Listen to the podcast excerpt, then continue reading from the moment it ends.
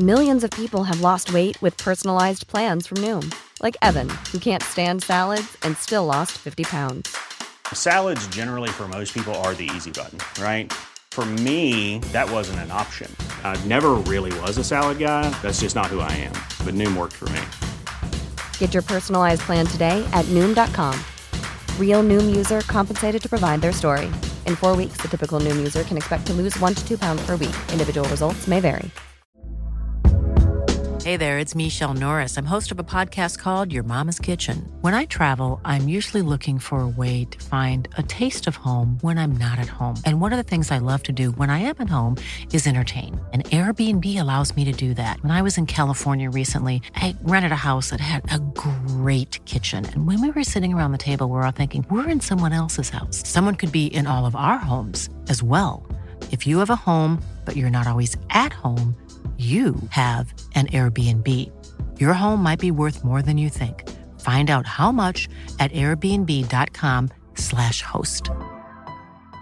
Planning for your next trip? Elevate your travel style with Quince. Quince has all the jet setting essentials you'll want for your next getaway, like European linen, premium luggage options, buttery soft Italian leather bags, and so much more. And is all priced at 50 to 80% less than similar brands. Plus, Quince only works with factories that use safe and ethical manufacturing practices. Pack your bags with high-quality essentials you'll be wearing for vacations to come with Quince. Go to quince.com/pack for free shipping and 365-day returns.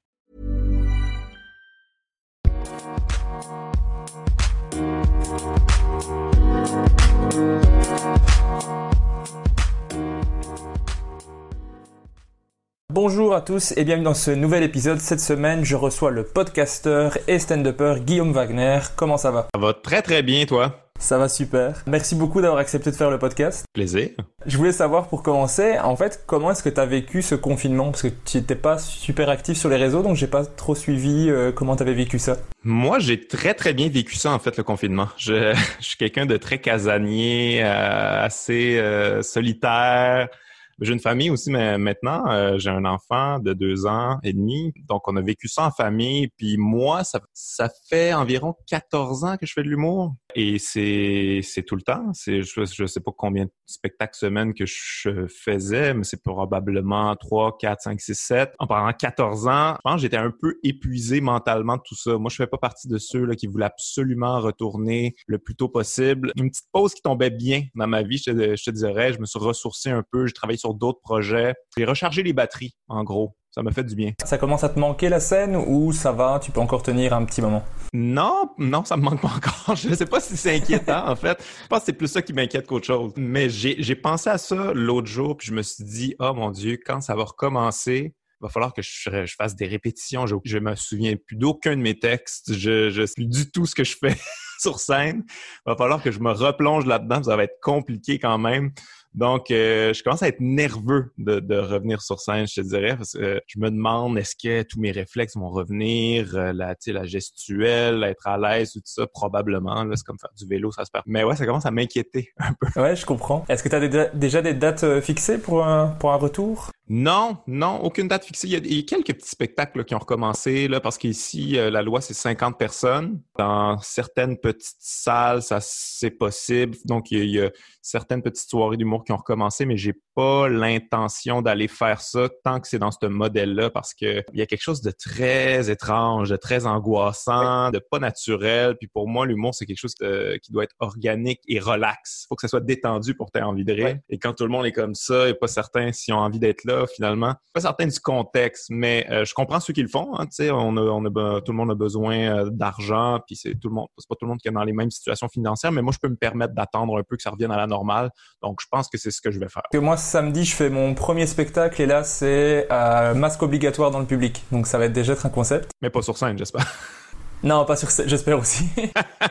Mais ça va être un peu particulier, je pense, d'avoir les rires un peu camouflés par le masque. Il devrait y avoir une énergie là, particulière. J'imagine que les gens vont être vraiment contents de pouvoir sortir à nouveau puis euh, aller voir des spectacles. L'énergie va être décuplée euh, plutôt qu'amoindrie. Mais bon, c'est peut-être moi le, cette espèce de contexte là que je, en fait je suis pas certain si euh, tout le monde est responsable là-dedans. On dirait peut-être que j'ai un manque de confiance aux organisations. Ben, j'ai été voir la, une première scène ici à Bruxelles où ils ont Là, c'était masque obligatoire aussi, mais j'étais dans le public. Je voulais faire une première étape, d'abord le voir en, de l'extérieur et après sur scène. Mais c'est vrai qu'il y avait une bonne ambiance et les gens étaient contents de, de pouvoir sortir. J'imagine. Dans la salle, les gens respectaient bien euh, tout ça. C'est une fois sorti de la salle, euh, un peu moins, mais du coup, t'avais pas, t'avais pas envie parce que j'ai vu qu'il y avait beaucoup ça. C'est des gens qui faisaient du stand-up en ligne. Par exemple, il y avait le Wi-Fi Comedy Club. Je sais pas si t'as, si as un peu suivi ça. Ouais, ouais, ouais. J'ai suivi ça. J'ai regardé ça. Comme je te disais tout à l'heure, le stand-up pour moi c'est quelque chose de très organique. C'est un échange. Moi, j'en ai besoin en tant qu'être humain parce que je suis quelqu'un de très introverti, très timide dans la vie. Je prends pas ma place puis tout ça. Puis je, je recherche pas les contacts humains, mettons. Pour moi, le stand-up c'est un moyen d'aller à la rencontre des gens, de voir des gens puis de, de connecter avec eux puis de, de, leur partager mes idées, qu'il y ait un échange. Donc en ligne, pour moi, c'est pas c'est pas la même chose. C'est pas aussi intéressant. Euh, puis pour moi, c'est un travail en fait qu'il faut respecter aussi le travail en ligne de, de faire des, des capsules, de d'être vlogueur et tout ça. Ça a l'air simple, mais c'est quand même compliqué. C'est un autre métier, c'est pas le mien. On dirait que j'avais envie de le laisser aux, aux gens qu'ils font ça depuis longtemps. Donc, c'est votre moment. Allez-y, faites des capsules. Moi, je vais attendre qu'on retourne au contact humain parce que je pense que c'est là que j'excelle. C'est pas nécessairement ma place. Euh, je pense pas que j'aurais fait ça comme métier si j'avais pas fait de scène, si j'avais pas eu d'autres choix. Je pense pas que j'aurais fait ça des capsules en ligne. Donc, c'est pas, pas dans mes intérêts, mais il y a beaucoup de bonnes choses qui se sont faites. Moi, j'en ai consommé euh, quelques-unes. Mais non. En fait, le podcast, pour moi, c'est le plus loin que je peux aller dans, dans ce type de, contenu-là. Ouais. Ok, je comprends. Parce que moi, incapable de faire des vidéos non plus. J'allume la caméra, je suis fligé d'un coup, c'est impressionnant. Après ça, moi aussi. Mais du coup, tu as profité un petit peu du confinement, c'est pour euh, faire des épisodes de ton podcast, donc euh, qui s'appelle euh, Wagner. Ouais. Euh, T'en es à l'épisode 77 maintenant, au moment où on enregistre en tout cas. Est-ce que tu peux expliquer un petit peu le podcast pour les gens qui vont écouter ce podcast, je l'espère? C'est dur à expliquer comme podcast parce que c'est pas un podcast d'humour, quoique des fois il y a des humoristes, des fois c'est drôle. C'est vraiment un podcast que j'ai démarré selon mes intérêts. En fait, moi, ça faisait longtemps que je me demandais, ah, je, fais-tu une balado ou pas? Bon, c'est comme à la mode, il y en a beaucoup, beaucoup, beaucoup. Est-ce que, est-ce que je rajouterais quelque chose là-dedans? Je me suis demandé, moi, qui j'inviterais personnellement? C'est qui mes intérêts? Qui j'ai envie vraiment de poser des questions? Il y avait beaucoup de gens là-dedans qu'on n'a jamais vus au Québec, en tout cas, dans les médias, sur les plateformes euh, habituelles, même dans les podcasts. C'est tous des gens ou presque qu'on voyait vraiment pas beaucoup. Puis je me suis dit, ah, peut-être que je pourrais ajouter quelque chose dans le paysage à amener des voix qu'on n'entend pas. Dans mon podcast, il y a beaucoup d'intellectuels. J'ai reçu, il y a des, historiens, des anthropologues, euh, des sociologues. Euh, c'est très varié, des auteurs, des, des poètes euh, des, des, artistes en général, c'est que c'est vraiment selon mes intérêts. J'essaie d'inviter aussi des gens qu'on voit pas beaucoup. C'est vraiment niché, je te dirais. C'est pas un podcast qui essaie de, de, plaire au plus large public possible. C'est un podcast qui essaie d'aller en profondeur sur des questions qui m'intéressent moi. Donc c'est très centré. C'est pour ça que ça c'est mon nom de famille. Le podcast c'est très, très centré sur mes intérêts, mais finalement il y a beaucoup de gens qui s'intéressent. Tant mieux. Ça, ça fonctionne bien. Il y a beaucoup de gens qui suivent. Ben en fait n'y a pas énormément de gens qui suivent. J'ai un bon bassin, mais les gens qui suivent, ils suivent. Ils sont vraiment intéressés, sont impliqués. Moi, j'ai un petit Patreon. Les gens, ils, peuvent s'abonner là-dessus. J'en ai, euh, j'en ai quand même pas mal pour, euh, pour le genre de podcast que c'est. Euh, je trouve les gens, ils supportent vraiment bien. En fait, ceux qui suivent le podcast, ils comprennent qu'il n'y a pas ça ailleurs. Ils veulent, que ça continue d'exister. Et quand tu reçois des, intellectuels comme ça, tu lis un petit peu tout ce qu'ils ont fait ou tu essaies juste d'avoir un, un, un, livre ou un minimum? C'est énormément de travail. Énormément de travail. Euh, je reçois euh, des intellectuels des fois. Ben, souvent, je les reçois pour le dernier livre qu'ils ont publié. Donc, euh, c'est plus simple. Je lis ça. Puis, mais quand même, il faut que je, je, je, lise beaucoup de livres, que je m'informe, j'écoute des conférences. J'essaie d'arriver très, très préparé parce que souvent, il y a des invités là-dedans que je suis impressionné qu'ils prennent du temps pour venir me parler. Donc, j'essaie de pas leur faire perdre ce temps-là. Donc, je suis vraiment podcasteur extrêmement préparé. J'ai beaucoup, beaucoup de questions. J'ai un plan A, un plan B, un plan C, un plan D. Là, tu comprends? C'est aussi, ça vient une espèce de sentiment de d'imposteur ou d'insécurité. Je comme je peux pas croire que je vais parler avec cette personne-là pendant deux heures. Il faut vraiment que j'aie des questions. C'est exactement ce que je suis en train de faire maintenant. c'est parfait. Je pense que c'est la bonne manière de préparer un podcast parce que il y a beaucoup de podcasts plus relax où euh, c'est mhm. bon, c'est des anecdotes, on, on, est lousse un peu, comme on dit. Mais moi, j'aime ce qui est un petit peu plus rigoureux. Mettons, c'est ce que je consomme moi personnellement, donc euh, j'essaie de donner ça. moi, je consomme un petit peu les deux. Je trouve que ça, ça, ça permet de varier un petit peu. Tu peux écouter un sous-écoute où tu vas rire euh, toutes les trois minutes, et après un podcast plus plus posé, plus long, des sujets plus deep. Ça prend vraiment de tout. En fait, moi, c'était ça. À la base, je me suis dit, ah, les, les podcasts plus relax, c'est plus drôle, puis tout ça, il y en a déjà plein. Puis ils font probablement mieux que je le ferais, donc je vais leur laisser ça. Est-ce que dans tes épisodes de podcast, tu as un épisode préféré que tu étais vraiment fier de cet épisode en particulier? Euh, J'en ai beaucoup quand même, je dirais. Je... C'est sûr que pour moi, recevoir l'intellectuel Alain Deneau, c'était quand même quelque chose de très important. Je sais pas si c'est quelqu'un que, que, tu connais, en tout cas, il traversé... Euh, c'est peut-être juste moi qui connais pas. Hein. ah non, je pense pas. Écoute, même au Québec, c'est un, un, intellectuel québécois, mais euh, il est pas énormément connu parce qu'on le voit pas beaucoup euh, dans les médias. Mais bon, on voit pas beaucoup d'intellectuels tout court dans les médias ici. Ici aussi. c'est quelqu'un qui a une pensée très révolutionnaire pour moi, qui met le doigt sur les bons bobos. Il est vraiment articulé, euh, très brillant. Donc, moi, pour moi, c'était assez incroyable qu'il accepte de venir à mon podcast. Et d'ailleurs, euh, petite anecdote, quand il est venu à mon podcast, moi, je le vous voyais parce que comme, pour moi, c'est un grand intellectuel. Il dit, non, non, tu peux me tutoyer, puis tout le long du podcast, tu vois que j'ai beaucoup de misère. Le vouvoiement revient euh, régulièrement. Mais ouais, c'est un des bons épisodes que j'ai eu, il y en a eu, plein. Euh, l'historien euh, Laurent Turcot, qui est un ami à moi, c'était vraiment très intéressant. J'en ai eu beaucoup, en fait. C'est ça, c'est une affaire d'ailleurs, puis toi, tu, dois le savoir, à, un moment donné, on en fait tellement de podcasts, là, c'est, il faut, faut livrer un rythme qui est incroyable à un moment donné faire le film mais euh, mais ouais je te dirais que les, les épisodes qui me marquent c'est souvent ceux les derniers que j'ai faits. Bah moi je, je, suis au début hein. je, je, suis à 24 épisodes j'ai commencé ici en janvier. Donc euh, euh en fait j'alterne avec avec des chroniques que j'essaie humoristiques et après j'ai essayé avec les, les, interviews d'humoristes et je suis étonné de voir qu'il y, y, en a comme toi qui me répondent euh, favorablement. Donc ça me fait ça me fait trop plaisir. Ça c'est quelque chose que j'ai découvert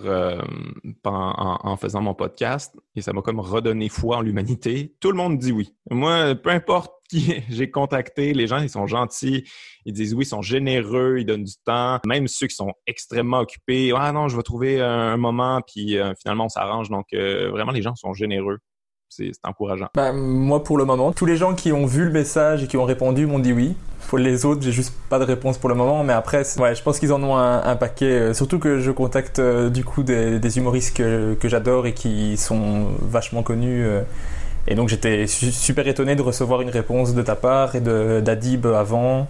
Virginie, je la connaissais un petit peu perso, donc on a, c'était un peu plus facile. Mais donc c'est chouette. Je suis trop content de, de ça. En faisant les, les, recherches, j'ai vu que tu avais fait aussi des épisodes de Comedy Geeks avec euh, Simon Cohen et Simon Gouache. C'est, c'est fun à faire ces, ces épisodes où vous décryptez un petit peu des shows d'humour euh, ensemble? Ouais, ouais. Euh, mais en fait, ça, c'est deux amis très proches. On se voit souvent. Puis à chaque fois qu'on se voyait, c'est ce qu'on faisait. on parlait des derniers specials qu'on avait vus. Ah, toi, tu aimes un tel. Ah, non, pas moi. OK. Puis on, on débat, puis on discute là-dessus. Puis euh, les deux sont très opiniâtres là-dessus aussi. Donc, euh, ça faisait souvent des longues discussions. Puis moi, dans mon podcast, euh, comme je t'ai dit tout à l'heure, j'ai invité beaucoup d'intellectuels. Puis ça, c'était beaucoup de travail. Il fallait que je lise des livres, tout ça. Puis de temps en temps, j'avais besoin de quelque chose de plus relax. Demande moins de préparation, mais finalement, ça demande de la préparation parce qu'il faut que tu regardes les specials puis il faut que tu prennes des notes. Mais pour moi, je le faisais déjà, les regarder. Donc, euh, ça faisait juste en sorte que je prenais des notes, euh, ce que je faisais pas avant. Et que j'ai décidé de faire ça parce que c'est ça, on, faisait tout le temps ça de toute manière. Les gars ont accepté puis euh, on l'a fait plusieurs fois. Mais par contre, j'ai abandonné ce, ce, type de podcast-là. Je l'ai, je l'ai comme cédé à Simon Gouache qui le continue de son côté d'une autre manière parce que moi, j'allais arrêter de faire ça parce que moi, je suis rendu à un podcast par mois maintenant. J'ai comme réduit la cadence un peu. Puis j'avais pas l'intention de continuer ce segment-là. Puis je lui ai légué. Il a, appelé, ça face à face à face. Donc, c'est les nouveaux invités. Ouais, si vous pouvez aller voir ça, c'est comme c'est le même concept. Mais oui, c'est vraiment intéressant de décoder, euh, d'analyser en profondeur l'humour parce que j'ai l'impression qu'on le fait on le fait pas beaucoup. On, le fait en surface un peu, mais c'est quand même c'est un art. Puis j'ai l'impression qu'on pour moi, un spectacle d'humour, un special comme on appelle. C'est comme une œuvre qu'on peut décrypter quand même, comme un film, comme un spectacle de théâtre, peu importe. J'avais jamais vu ça. J'avais jamais vu personne le faire. Donc, je trouvais ça intéressant d'être euh, dans les premiers à le faire. En fait, j'ai découvert aujourd'hui, donc je t'avoue que je les ai pas encore euh, écoutés. J'étais là, ah punaise, exactement ce que j'aime. Euh, il faut que je, faut que j'écoute ça. Que euh, d'office euh, commenter des spectacles, c'est un truc que j'aime faire euh, dès que je croise quelqu'un qui avec qui je peux le faire. Euh, Est-ce que vous faites que des specials américains ou vous faites aussi euh, des choses en France? On non, que des, des- des spectacles américains parce que bon, faire des spectacles québécois, il y a un petit peu un conflit d'intérêts là-dedans. C'est des collègues, Ouais. c'est des amis, il y a quelque chose de malaisant là-dedans. Alors, on voulait pas s'aventurer là-dedans. On en a discuté longtemps, mais finalement, on, on a décidé de pas faire ça parce qu'on trouvait que ça avait pas de sens. Pour ce qui est des, des, des, des choses qui se passent en France, en Belgique et tout ça, ça aussi, ça peut. Je connais quand même des gens, euh, donc il peut y avoir un peu conflit d'intérêts là-dedans. Et il y a aussi le fait que c'est vraiment plus difficile pour nous euh, voir vos spectacles. C'est, très compliqué si c'est pas sur une plateforme et si c'est pas gratuit euh, sur YouTube ou si on peut pas le, le télécharger à quelque part. C'est très compliqué. Moi, avant, je, je commandais beaucoup de DVD parce que j'ai un, j'ai un lecteur DVD qui décode les DVD euh, en Europe. Mais je le fais ouais. moins qu'avant. Je, je le fais encore un peu, mais euh, c'est ça, c'est difficile de, quand même de suivre euh, ce qui se passe de l'autre côté. C'est mal fait. Oui, bah je, je le sais parce que moi je suis euh, énormément ce qui est québécois, mais euh, une fois sur deux je ne sais pas le voir. Et euh, il y a beaucoup de choses que je ne vois pas que des Québécois m'en parlent ou j'ai déjà vu qu'ils en parlent dans des dans des podcasts. Je sais pas les voir moi, ou en tout cas j'ai- raté ça. Mais et j'ai aussi des DVD que j'ai pris quand je suis allé au Québec, mais moi mon DVD ne fonctionne pas. tu peux le mettre dans ton ordinateur si tu as un lecteur dans ton ordinateur. Ah, j'ai Euh, j'ai plus de lecteur. J'en avais Bon, un ouais, avant. Il n'y a plus personne qui a ça non plus. Je comprends, je comprends. J'ai le spectacle de, de Mike Ward que j'ai la pochette, mais ça m'est pas très utile. Ça a l'air bon. Mais donc tu suis quand même un peu ce qui se passe en, en Europe euh, généralement. Euh, le plus que je peux, mais c'est ça justement, c'est- très difficile de, savoir c'est qui les nouveaux. Euh, bon, je peux pas aller vo- voir des scènes ouvertes puis découvrir des nouveaux talents, donc il faut que je les découvre par euh, par YouTube ou par des amis qui m'en parlent et tout ça. Donc euh, c'est, je suis vraiment pas à jour en fait. C'est c'est dommage parce que j'essaie, tu sais, j'ai- mais c'est vraiment c'est plus difficile qu'avant. Ça passe par les, les spectacles gratuits sur YouTube, Oui. bien souvent. Ouais. Tu as dit que tu avais des DVD d'humoristes français. De qui, de qui tu as? Euh, ça fait quand même longtemps. Ok, bon, là, je vais dire quelque chose qui, qui se dit pas quand même, là, mais j'ai beaucoup de spectacles de Dieudonné. Ouais. Ben non, ça, je comprends. Eh ouais, mais, euh, mais j'ai décroché, hein, euh, je- Dieudonné, Oui. mais, mais euh, j'ai quand même décroché plus tard que la moyenne, je te dirais. Je trouve que c'est un grand talent. Oui. Je trouve qu'au travers de beaucoup de conneries que j'ai entendues, même les spectacles où il y avait des trucs qui étaient épouvantables, au travers, il y avait des bijoux. Il y avait des trucs qui étaient comme Oh ouais, ça, ça c'est brillant, c'est bien tourné, c'est bien joué. Puis je suis pas tout seul, euh, je pense à l'avoir écouté, hein, il, a, il a influencé beaucoup de gens. Fait que j'ai beaucoup de respect pour les bonnes choses qu'il a fait, moins de respect pour euh, les mauvaises choses euh, qu'il a fait. Donc j'en j'en ai j'en ai quand même quelques-uns ici. Euh, autre truc euh, honteux, j'ai beaucoup de j'ai les spectacles de Gad Elmaleh, je les ai tous. je les ai tous aussi. ouais, ce qui est très dommage. euh, ouais, surtout la manière que gérait ça en fait, j'ai trouvé ça euh, j'ai trouvé ça dommage. Ouais, toute l'histoire m'a fait du mal parce que c'est, moi c'était mon artiste préféré et celui qui m'a donné envie de faire de l'humour. Donc euh, voir tout ça, voir comment c'est géré, comment il en parle et comment certains s'en, s'en foutent en fait. euh, fais ce que tu veux, copie. Je comprends pas du tout cette réaction euh, de gens qui ne sont pas choqués par ça. Moi, je pense que la bonne manière de gérer ça, c'est arrêter de dire ah c'était c'était une autre époque. Euh, à l'époque, c'était c'était plus accepté. J'ai changé. Je vais faire euh, je vais faire mon propre matériel parce qu'il y a beaucoup de talent. tu sais, Il est pas obligé de faire Oui. ça. Il est pas obligé d'aller piger dans, dans le matériel des autres. Donc, mais en même temps, il a l'air ça a l'air d'être pratiquement un tic nerveux pour lui. Il s'est rendu comme intégré dans sa personnalité de voler des, des, des choses. Mais ouais, très mal géré ça, euh, le gars. Mais on découvre de plus en plus de, de choses euh, qui ont été prises, de- les langues se démêlent et ils commencent à dire des trucs qu'ils savent, euh, qu'avant c'était, on le savait mais on le disait pas, maintenant ça commence à se dire un petit peu. Moi, c'est quelque chose qui m'a surpris quand même quand je suis venu, euh, je suis venu faire des spectacles il y a longtemps, longtemps. Je- écoute, on parle de 2000, 2008, 2009. J'étais venu euh, faire des spectacles à, il y a un petit concours à Bierge. J'ai découvert ça aujourd'hui, ça n'existe plus maintenant. Donc, ça fait longtemps. J'ai- Puis après ça, on avait, on avait été jusqu'à Nantes parce que Mike Ward faisait des spectacles là pour euh, juste pour rire dans le temps. Puis après ça, on avait été à Paris. J'avais fait des petites scènes ou tout ça. Puis j'avais, c'est ça, côtoyé plusieurs humoristes. Je- J'avais fait, oh mon dieu, ça c'est du matériel que je connais. Ah, ça aussi, ça c'est ah, ça c'est traduit. Euh, Thomas Sisley, pour pas le nommer, là, bon, il a été nommé dans les, les copies comiques, mais c'était intégral des choses que je connaissais. Puis ça n'avait pas l'air de déranger personne. Puis en fait, je, je sentais qu'il y avait des gens qui le savaient que c'était copié, mais c'était un peu dans la culture, je te dirais. Donc, euh, mais ça a beaucoup changé depuis. Je pense que les, les humoristes maintenant respectent beaucoup plus cette, cette- cet art-là. Et, on- et vous avez l'air de moins en laisser passer, qui est une bonne chose. là. ça fait évoluer l'art. Sinon, euh, bon, c'est quoi? C'est de l'interprétation. Bah, moi, je suis content qu'en Belgique, à ce que je sache, pour le moment, on n'a pas de vol de, blagues pour le moment. C'est surtout euh, français. Mais bon, généralement, pour, qu'on ré- pour nous réussir, il faut souvent aller en France. Donc, euh, il y a, a- a peut-être de ça aussi. Mais pour le moment, ceux qui ont été épinglés, c'est surtout des humoristes français. Mais ça, ça a fait vraiment une mauvaise pub pour les humoristes français. euh, parce que la nouvelle génération, elle est un, elle est un peu biaisée à cause de ça. On, leur en parle alors qu'ils n'ont jamais rien, rien pris à personne. euh, Pour la très très grande majorité d'entre eux, en tout cas. Oui, totalement. Mais, mais ouais, ça change, puis euh, tant mieux. Tu nous, au Québec, là, on en a eu aussi, mais on était, on était pas patient, mettons. Quand on le remarquait, on allait le dire à la personne. Si ça fonctionnait pas, on le disait aux bookers, ceux qui s'occupent des spectacles, puis tout ça, le mot se passait, puis c'était pas vraiment possible de faire ça. Euh, en tout cas, pas dans la nouvelle génération. Peut-être dans la plus vieille génération, il y en a qui ont pu se faufiler, mais nous, on n'en a pas laissé passer beaucoup. Je crois qu'il n'y a que au Québec hein, où il y a eu des interdictions de salles pour Gad Elmaleh. Dans le reste du monde, il est tranquille.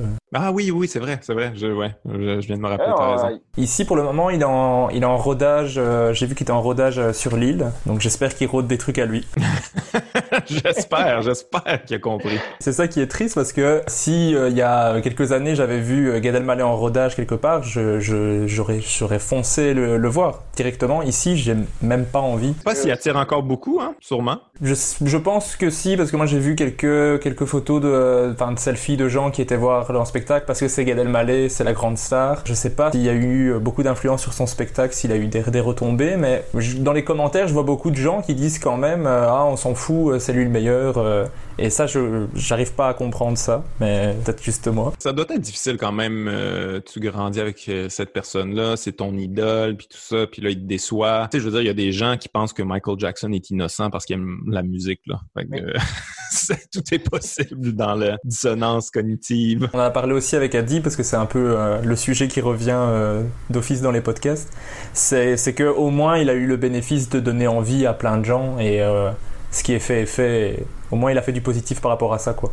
Ouais, mais moi, pour vrai, là, je- euh, j'ai quand même beaucoup de respect euh, pour ce que cette personne-là a fait.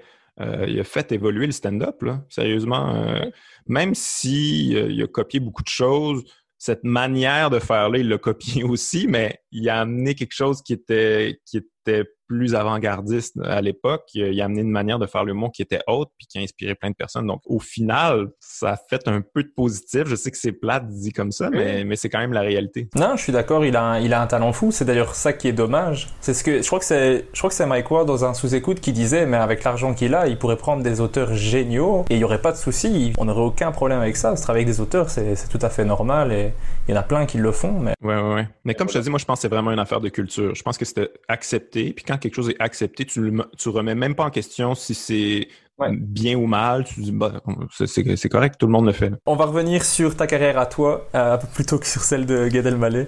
Euh, si ça te va, moi j'aime bien faire un petit retour en arrière et de remonter le temps avec les invités. J'a- J'aimerais savoir un peu, quand tu étais petit, est-ce que tu étais quelqu'un de drôle déjà? Euh, comme je t'ai dit, moi, je suis quelqu'un de très introverti, très timide, mais dans ma famille, c'est là que j'étais plus dégêné. Donc oui, j'étais le petit clown de la famille. Puis en fait, moi, très tôt, la première fois que j'ai fait rire ma famille, et ma famille élargie, les oncles, des tantes, mes parents, ce sentiment de puissance-là, là, de, c'est c'est quand même, c'est les adultes, c'est l'autorité, c'est eux qui Ouais. disent, tu fais, tu fais ça, tu fais pas ça, puis tu es en train de faire des choses que tu devrais pas, de dire des choses que tu devrais pas puis ils te laissent un passe-droit parce que c'est drôle, puis là, tout le monde rit, puis euh, il y en a qui ont de la misère à reprendre leur souffle. Tu sais, c'est, pour moi, ce sentiment-là, j'ai été accro dès la première fois. Je, je, je me souviens, tu sais, je me souviens d'avoir fait rire les adultes pour la première fois. Euh, avec quoi, je me rappelle pas, là, ça devait être à peu près n'importe quoi, c'est que j'étais quand même un enfant, là, un très jeune enfant. Mais ouais, ce, ce feeling-là de faire rire des adultes, je l'ai encore en moi, j'ai encore ce désir-là.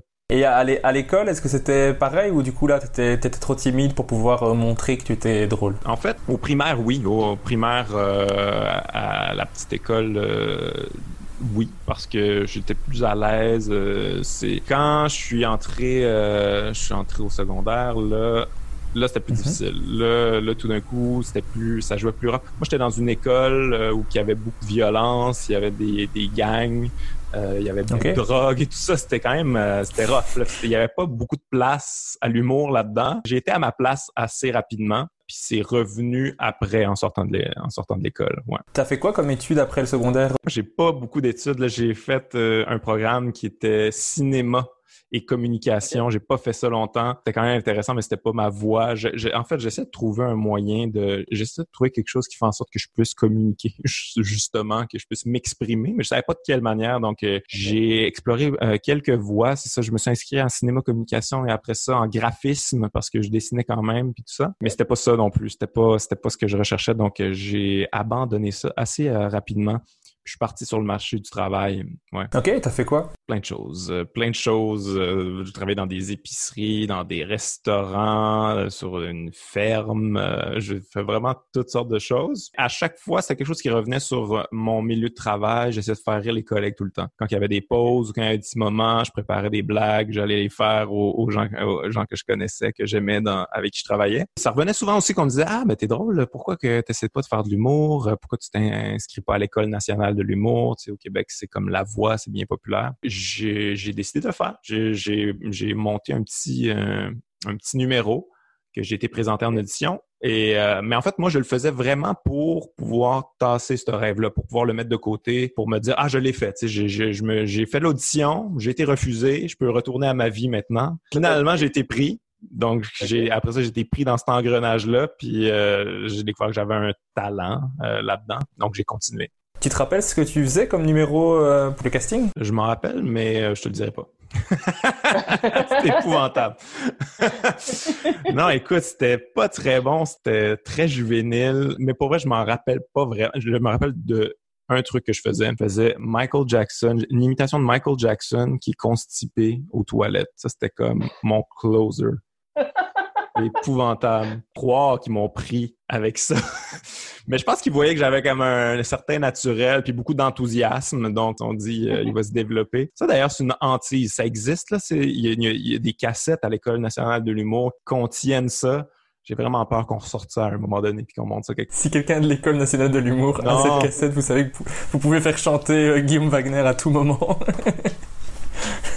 Mais c'est marrant parce que c'est tellement loin de ton style euh, que tu as maintenant. Des années-lumière. Mais en fait, moi, tu sais, j'ai commencé... euh, la première influence que j'ai eue, c'était Eddie Murphy. J'écoutais Delirious chez un ami. J'avais 19 ans. Moi, je connaissais... J'écoutais de l'humour au Québec, puis tout ça, puis j'aimais ça.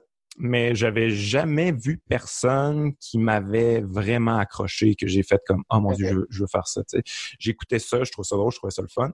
Mais j'avais jamais vu personne qui m'avait accroché. J'ai un ami, il a une cassette, il met ça, puis la puissance de d'Eddie Murphy, puis sa manière de se tenir sur scène, puis il y avait rien, tu sais, il y avait juste un micro, racontait des anecdotes, faisait des imitations, faisait des personnages. J'ai réalisé, ah mon Dieu, sur scène, on peut faire absolument tout ce qu'on veut quand on fait du stand-up. C'est ça que je veux faire. J'ai réalisé c'est exactement ça que je veux faire. Mais c'est ça, je pense que cette influence-là dès le départ, un peu de ça dans, dans, mes premiers numéros, euh, c'était un peu plus variété, euh, ça, des imitations, beaucoup de gestuels, c'était très physique. euh, ouais, c'était autre chose. Ah, c'est marrant. Comment tu décrirais ton expérience à l'école de l'humour? Ah, ben, l'autorité, c'est pas pour moi. Donc, euh, c'est c'est quelque chose qui revient souvent dans ma vie. J'ai j'ai toujours un- beaucoup de difficultés avec l'autorité. Donc, euh, ça reste une forme d'autorité quand même, même si on, on enseigne l'humour. Donc, euh, moi, j'étais- je suis jamais le préféré. J'étais un petit peu le outsider, euh, celui qui est dans son coin, qui est dans aucune gang, qui fait sa petite affaire dans son coin, puis qui écoute pas nécessairement ce qu'on lui dit. Tu sais, je, je- je suis très frondeur. Mais au final, j'ai réalisé que c'était une force, puis ça m'a beaucoup aidé. Je pense que c'est Jay Leno qui, qui disait ça à un moment donné. Il racontait une anecdote où euh, il donnait des petits comedy workshops, il donnait des, des petits cours d'humour un petit peu partout. Puis à un moment donné, il était au Texas, puis il donnait un,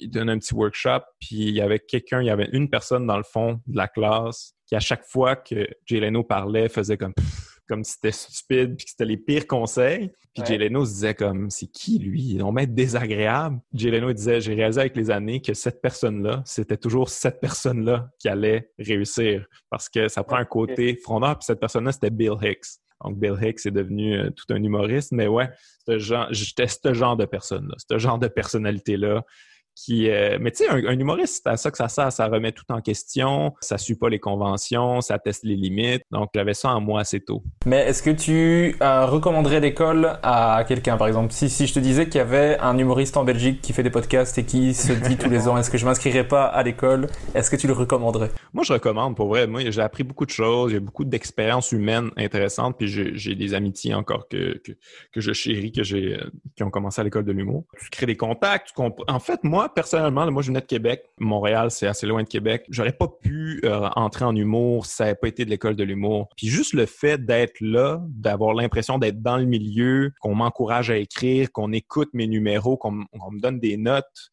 même si je les écoutais pas, les notes, il y a quand même quelqu'un qui a pris le temps. Ça faisait en sorte que ça m'encourageait à continuer là-dedans.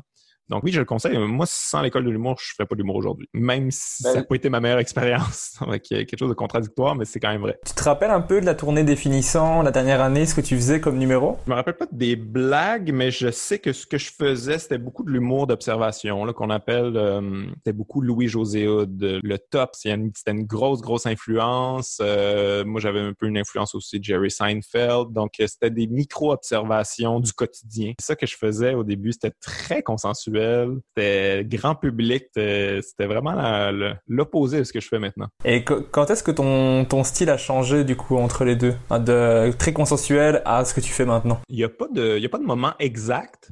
Mais moi, dès le départ, quand même, j'avais cette personnalité-là, mais je comprenais que je j'étais pas assez à l'aise sur scène, j'avais pas assez de métier pour arriver avec euh, du matériel confrontant, qui met les gens plus mal à l'aise, qui, euh, qui va dans des zones un petit peu plus euh, difficiles. J'avais pas encore assez de métier pour ça. Ça, c'est quelque chose quand même qu'il faut dire. Euh, quand tu commences en humour, la première étape, c'est d'obtenir des rires. Là peu importe de quelle manière, pour te donner confiance, pour bâtir euh, ta, ton aisance sur scène, ta gestuelle, puis tout ça. Puis après ça, tu pourras amener du matériel un petit peu plus, euh, un petit peu plus complexe. Mais je veux dire, moi, j'étais début vingtaine, mes opinions, c'était pas ce que c'est maintenant. Donc, euh, je me donnais le temps. Je comprenais que un jour, peut-être, j'allais y arriver parce que, tu sais, mes idoles absolues en humour, à cette époque-là. Puis je pense que là encore beaucoup, c'était euh, George Carlin puis Bill Hicks. Ils sont pas très consensuels, quoi. Ouais, vraiment pas consensuels.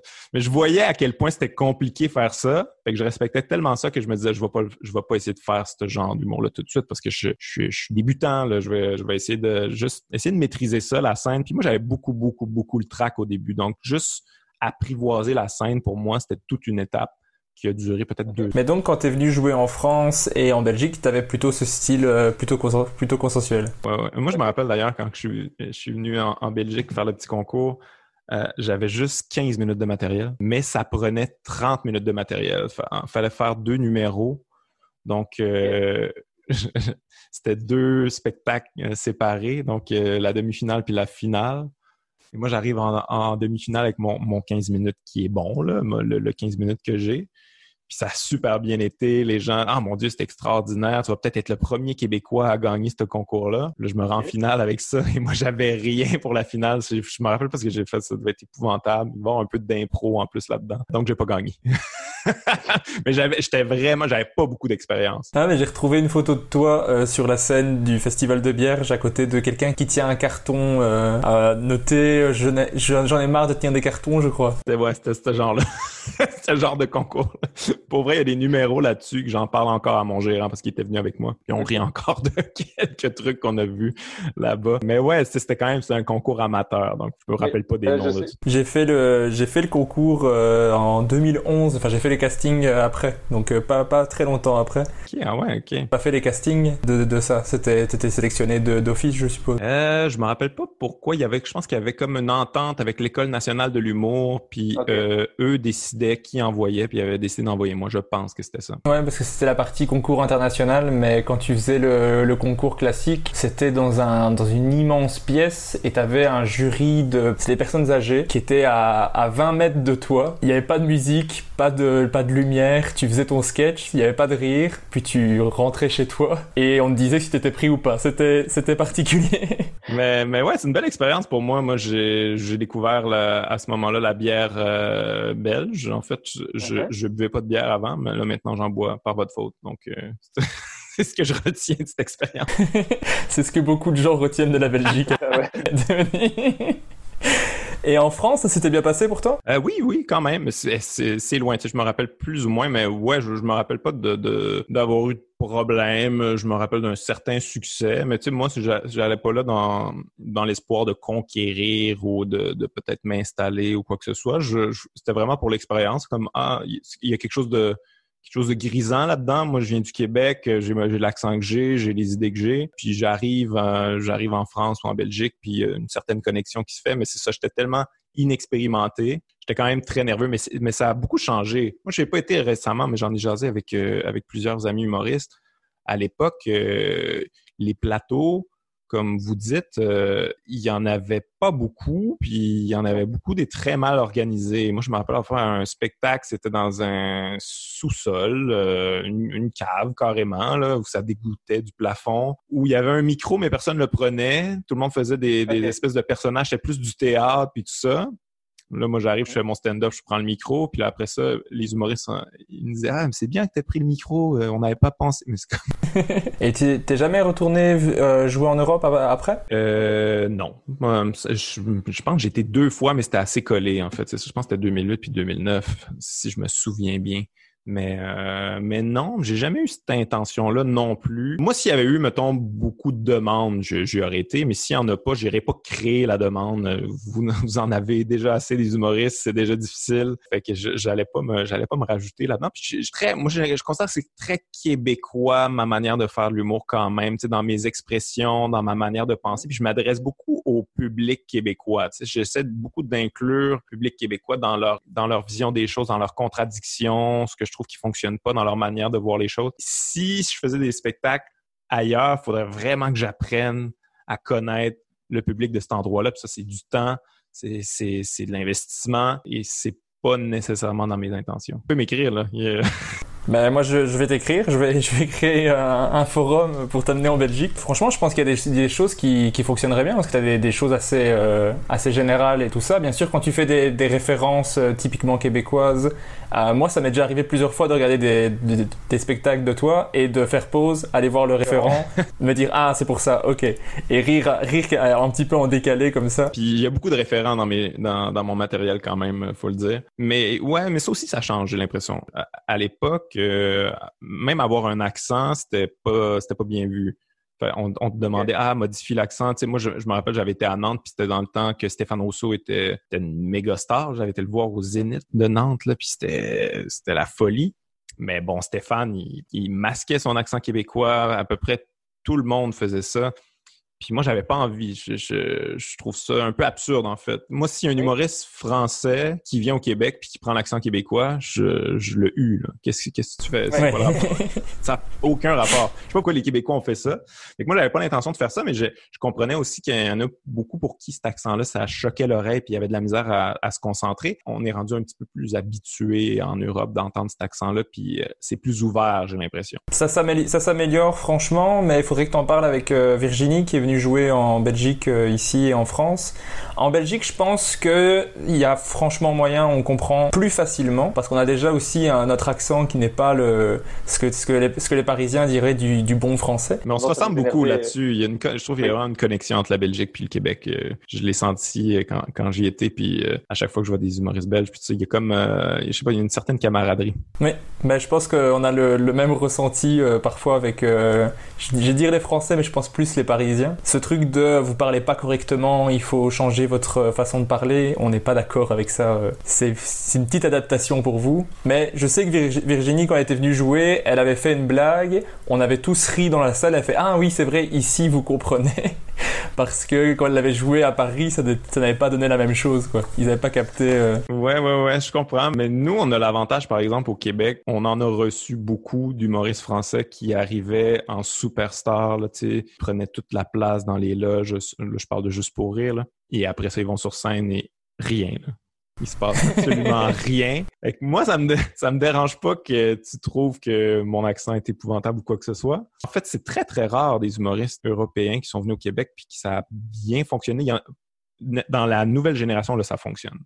Il y en a de plus en plus qui viennent, que ce soit, je sais pas, Farid, Jason Brokers, que j'ai vu, euh, Blanche était venue à un moment donné, ça fonctionnait très bien. Là, maintenant, ça fonctionne. Mais à l'époque, euh, tu sais, nous, euh, je sais pas, Roland McDan ou je, je, me rappelle de, comment il s'appelle, Jean-Marie Bigard, qui jouait la grosse vedette, puis qui était très désagréable, probablement une des pires performances qu'on a vues à Juste pour Je pense pas que ça a été diffusé, en fait. Mais ouais, il y a beaucoup d'égos français qui ont été brisés au Québec, mais ils en parleront pas beaucoup. Bon, après, je pense qu'il y, a aussi quelques égos euh, québécois qui ont été brisés en, France, me... assurément aussi. Mais par contre, je j'ai pas l'impression qu'il y a beaucoup de Québécois qui arrivent avec énormément d'ego. J'ai l'impression que nous, on, arrive plus où on s'excuse quasiment d'exister, puis on essaie que ça fonctionne, puis là, on modifie notre accent, puis on aimez-vous ça, aimez-moi, s'il vous plaît. Là, on, arrive plus avec euh, cette attitude-là, j'ai l'impression, quoique, mais il y en a qui ont fonctionné. Tu veux dire, Anthony Cavana, on a nommé Stéphane Rousseau, euh, tantôt, il y en a quand même qui ont réussi à, à faire une carrière. Puis de, je disais que je pense que c'est plus ouvert maintenant parce que il y a quelqu'un que je sais pas si tu as entendu parler de Fred Pellerin, c'est un conteur québécois, euh, il fait de l'humour mais en même temps c'est plus du conte. Ça a quand même bien fonctionné euh, en France et lui il change absolument rien. Là. Il garde son parler québécois que même moi en passant je comprends pas tout là, que, mais ça fait partie du charme puis on dirait que les gens sont prêts à entendre ça j'imagine. Mais je pense que les Québécois quand ils viennent savent qu'ils doivent adapter alors qu'un Français qui va venir, il va adapter rien du tout, je pense. Ouais, ouais, ouais. Mais ouais, il faut adapter des mots, bien souvent. Il faut adapter des petits, des petits mots, mais euh, c'est François Bellefeuille qui le disait dans un, dans un podcast euh, de sous-écoute. Il disait que lui, il avait une fois trop adapté. Et du coup, il perdait toute son, toute son essence. Euh, en plus, lui, c'est un personnage complètement fou, donc ça perdait beaucoup de naturel et ça n'avait ça pas bien donné euh, cette fois-là quoi. Ah mais je, je, je suis d'accord. En fait, moi je, suis contre ça prendre un accent et tout ça pour la simple et bonne raison que ça devient tu, fais un personnage, tu n'es plus toi-même, tu n'es plus en train de véhiculer ton unicité, ta personne. Euh, tu sais pour moi le stand-up, c'est euh, essaies d'être le plus singulier possible dans ta personnalité, puis euh, de véhiculer tes points de vue, euh, d'une manière humoristique, mais si tu deviens une espèce de personnage... Euh, moi, en fait, j'ai fait du stand-up en anglais, puis même là, je perds de mon naturel, je perds de ma spontanéité, puis j'ai l'impression que en ce moment, je joue, joue un accent. Là. Je sais pas s'il vient d'où mon accent, probablement de New York, parce que j'ai entendu beaucoup de stand-up de New York. C'est quoi ça? Je suis pas en train d'être moi-même. Ça, je trouvais que ça faisait pas vraiment de sens. Je l'ai fait quelques fois, puis ça fonctionnait bien. J'avais des bonnes réactions, mais je me disais, c'est qui? Je suis qui là-dedans? C'est pas, il n'y a, a, pas de sincérité là-dedans moi, je vais toujours euh, le faire si je peux rester sincère. Mais sinon, euh, je suis pas intéressé parce que j'ai une espèce de quête personnelle euh, dans, mon humour. Tu sais, je j'essaie de me remettre en question, j'essaie d'évoluer en tant que personne à travers à travers mon humour. Donc, si c'est pas possible, ça m'intéresse moins. J'ai vu que tu avais remporté le Nez d'Or en 2010, l'Olivier de la découverte de l'année, le titre de révélation de l'année au Festival Juste pour Rire. Est-ce que tous ces prix-là, ça a vraiment changé quelque chose pour toi ou c'est juste des titres? Euh, ben, ça m'a donné beaucoup de confiance, je dirais. C'est, euh, j'étais le premier là, à remporter tous ces prix-là, là, faire l'espèce de, de, de, le grand chelem tour du chapeau, peu importe comment qu'on appelle ça. J'étais le premier à avoir, euh, avoir remporté tous ces prix-là en la même année, je pense, ou un, un, an ou deux de. C'est un, an de différence, ouais. J'étais fier de ça, mais en même temps, tous ces prix-là, je les ai remportés à un moment où je faisais encore un peu de l'humour consensuel, je dirais. Tu sais, maintenant, je suis très dans la confrontation. Je, je suis pas nécessairement doux avec mon milieu. Donc, euh, il y a des tensions qui ont pu se créer avec mon milieu. Donc, ça serait moins ça serait moins possible aujourd'hui qu'on me donne tous ces prix-là, mais à l'époque, j'étais très consensuel et tout ça. Puis moi, j'ai réalisé assez tôt que ah, c'est pas tant ça que je veux faire. Tu sais, je plaire à tout le monde et tout ça. Si je plais à tout le monde, c'est que j'ai peut-être pas dit la bonne chose. c'est comme ça je le vois. Mais oui, ces prix-là, j'étais bien content, j'étais fier, puis ça, ça a comme propulsé ma carrière ça a fait en sorte, en fait, que j'ai pu faire ma première tournée, mon premier one-man show cinglant. C'est un peu à cause de tous ces prix-là qui m'ont donné, en fait, qui ont fait, en sorte qu'un producteur s'est intéressé à moi, qui, a investi de l'argent, j'ai pu démarrer euh, cette tournée-là. Mais j'ai vu aussi que tu avais fait, c'est l'émission Les cinq prochains. J'étais, j'étais étonné de, de te voir là-dedans. Euh, est-ce que c'est assez euh, télé-réalité, comme ça, un petit peu? Ben ouais, en fait, ça, c'est mon concept. C'est moi qui avais euh, créé cette, cette, une série documentaire sur les dessous de l'humour. En fait, moi, je, je consomme, je suis un geek, là, comme tu l'as dit, donc je consomme beaucoup, beaucoup d'humour et je, consommais beaucoup aussi de documentaires sur les dessous, sur les coulisses de l'humour. Puis il n'y en avait pas eu au Québec encore. On n'avait pas vu vraiment ça. Puis il y avait une conception, une espèce de fausse conception sur l'humour au Québec, que comment ça fonctionnait. C'est que tu allais à l'école de l'humour, tu sortais de là, tu faisais un gala juste pour rire, puis après ça, tu faisais ta tournée. C'était ça. Mais c'était pas ça la réalité de l'humour sur le terrain, c'était aller faire des spectacles dans des dans des petites soirées d'humour, dans des bars, des fois dans des bars euh, très crades, euh, faire des, des spectacles corporatifs, euh, faire des tournois de golf. Il y a beaucoup de ça en, humour au Québec. Donc, on voulait montrer les dessous on voulait montrer ça à la caméra, montrer des, des, jeunes qui commencent, qui sont pas encore rendus des stars, puis montrer comment qu'on on se rend là, à quel point c'est difficile finalement. Fait que c'était vraiment plus série documentaire que. On voulait montrer c'était quoi vraiment l'humour au Québec. je pense que ça a bien fait le travail. Puis il y a eu plusieurs saisons après ça. Qu'est-ce que tu qu'est-ce que en gardes de cette expérience avec les cinq prochains? Ben j'en garde euh, j'en garde une amitié avec le réalisateur François Mété que j'ai j'ai eu comme un coup de cœur pour cette personne-là. Donc on se parle encore euh, de temps en temps. Puis on essaie de faire des projets ensemble. Je dirais que c'est vraiment le genre de truc que je, moi je pas capable de réécouter à nouveau. Euh, moi, ma, ma, copine récemment est tombée sur ces DVD-là. Euh, ça fait pas si longtemps qu'on est ensemble. Elle avait jamais vu ça. Puis, ah, je vais écouter ça. Puis, je dis, non, non, non, non, non, écoute pas ça. là, je l'entendais écouter ça de loin. Je me tape ses nerfs. Je, je, je me trouve désagréable. En fait, ça m'a fait réaliser que je pouvais poser un filtre peut-être sur euh, ma bouche de temps en temps, pas te dire tout ce qui me passe par la tête parce que ça reste à la caméra et ça reste à vie. Euh, si ça peut te rassurer, moi j'ai essayé de, de, les voir et j'ai pas su trouver. Donc euh, c'est quand même bien. c'est très dur à trouver, ça prend les DVD. J'ai juste vu une vidéo YouTube où tu, tu expliques un show que tu avais fait justement dans un tournoi de golf euh, où ça s'est pas très bien passé. Ouais, ouais, ouais. C'est un spectacle où c'est devenu quasiment une pièce d'anthologie où je me, je me mets à crier après les spectateurs. Puis, mais c'est parce que c'était le chaos total. Personne n'écoutait, un manque de respect total. Puis moi, on a beaucoup de manquer de respect à mes collègues. Puis euh, je me suis dit, bah, j'ai rien à perdre. C'est filmé, pourquoi pas? J'ai décidé de décoller et de partir sur un rant sur ces gens-là. Puis ouais, c'est sur film maintenant. Mais ça, c'est bon. C'est, je sais pas si je regrette ou si... mais ça, ça fait de la bonne télévision. Et est-ce que ça, c'était ta pire scène ou il y a eu pire que ça? Ah mon Dieu, oui, oui, oui, il y a eu pire. Euh, en 14 ans, je te dirais, euh, on a envie des trucs quand même... Euh, moi, je pense que le... c'est toujours des corpos, là, des corporatifs, des spectacles corporatifs, c'est toujours les pires pour moi. Mais je me souviens d'un spectacle corporatif que c'était vraiment une petite compagnie, il n'y était pas beaucoup, il n'y avait pas beaucoup de personnes, il n'y avait pas de, il y avait pas de scène, c'était par terre, il y avait à peu près ça de long de fil pour le micro, donc j'étais collé sur la console.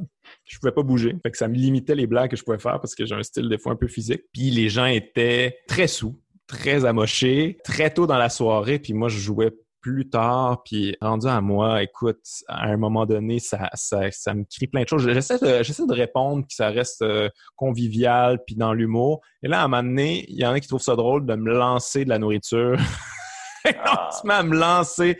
Et là, c'est comme, ça, c'est non.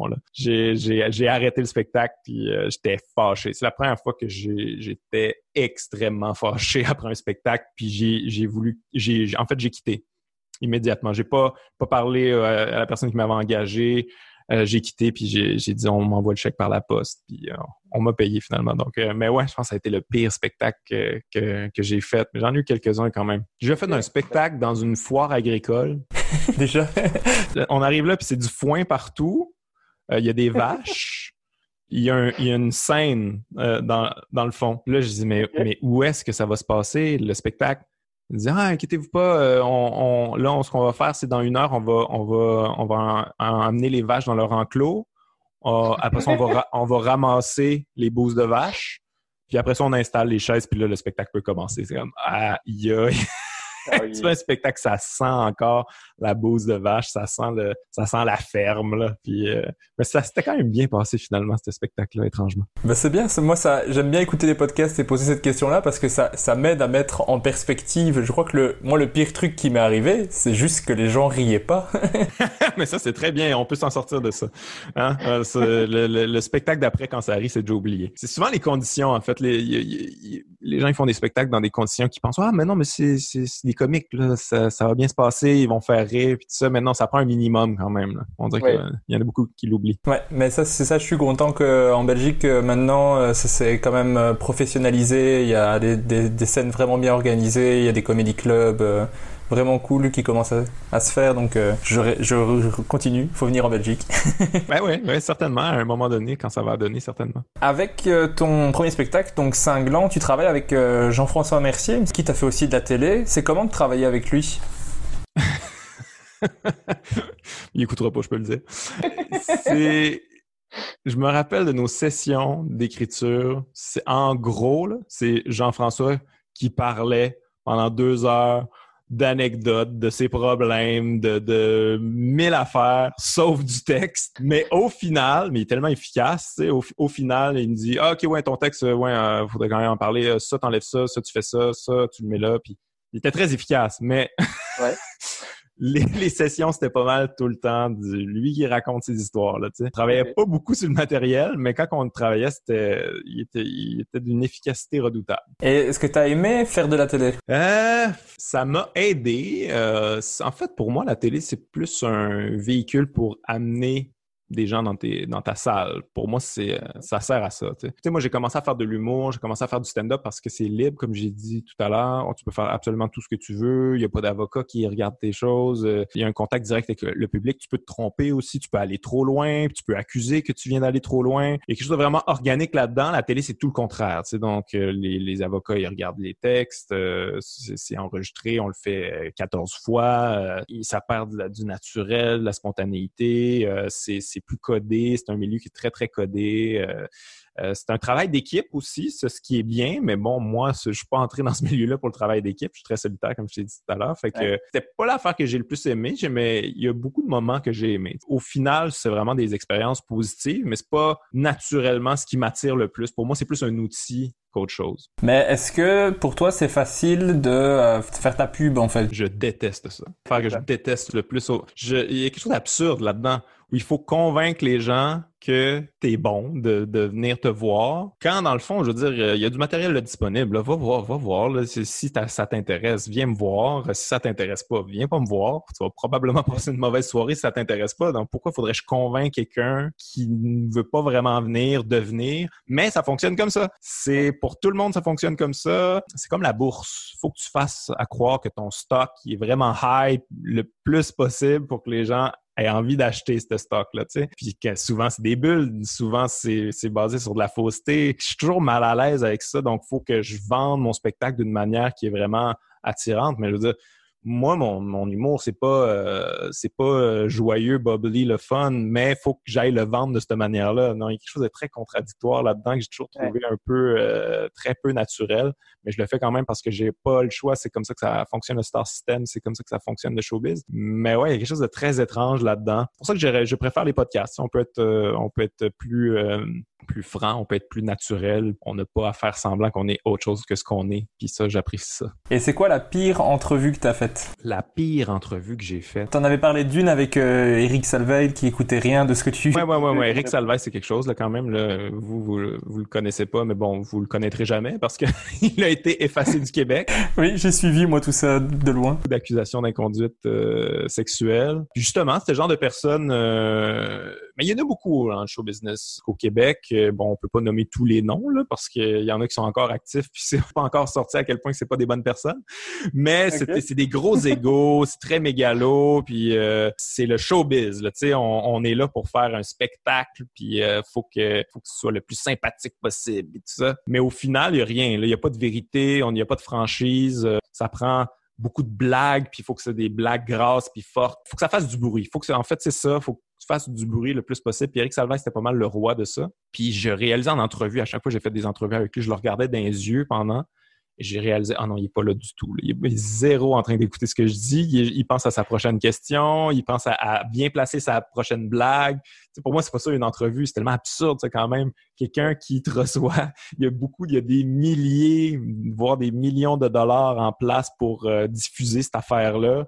Puis lui, il est zéro intéressé, il t'écoute pas, il veut juste faire son show. Il est là pour lui, finalement. Il est vraiment là pour lui. Fait que toi, t'es comme, ou bien je vais me servir moi puis essayer de trouver ma place là-dedans, ou bien je suis juste mal à l'aise puis j'ai envie de m'en aller, ce qui est plus euh, mon option personnellement. Mais, mais ouais, ça, mais c'était pas ma pire entrevue dans le sens que je trouve que c'est un, des pires intervieweurs c'est pas ma pire entrevue. Souvent, les pires entrevues, c'est des petites radios de communautaires, de région. Là, quand tu vas dans, dans des spectacles un peu loin, il y, a une radio, puis là, on te demande de faire une entrevue, puis là, la personne euh, pense que tu fais du théâtre quand tu fais de l'humour. C'est ce genre d'entrevue.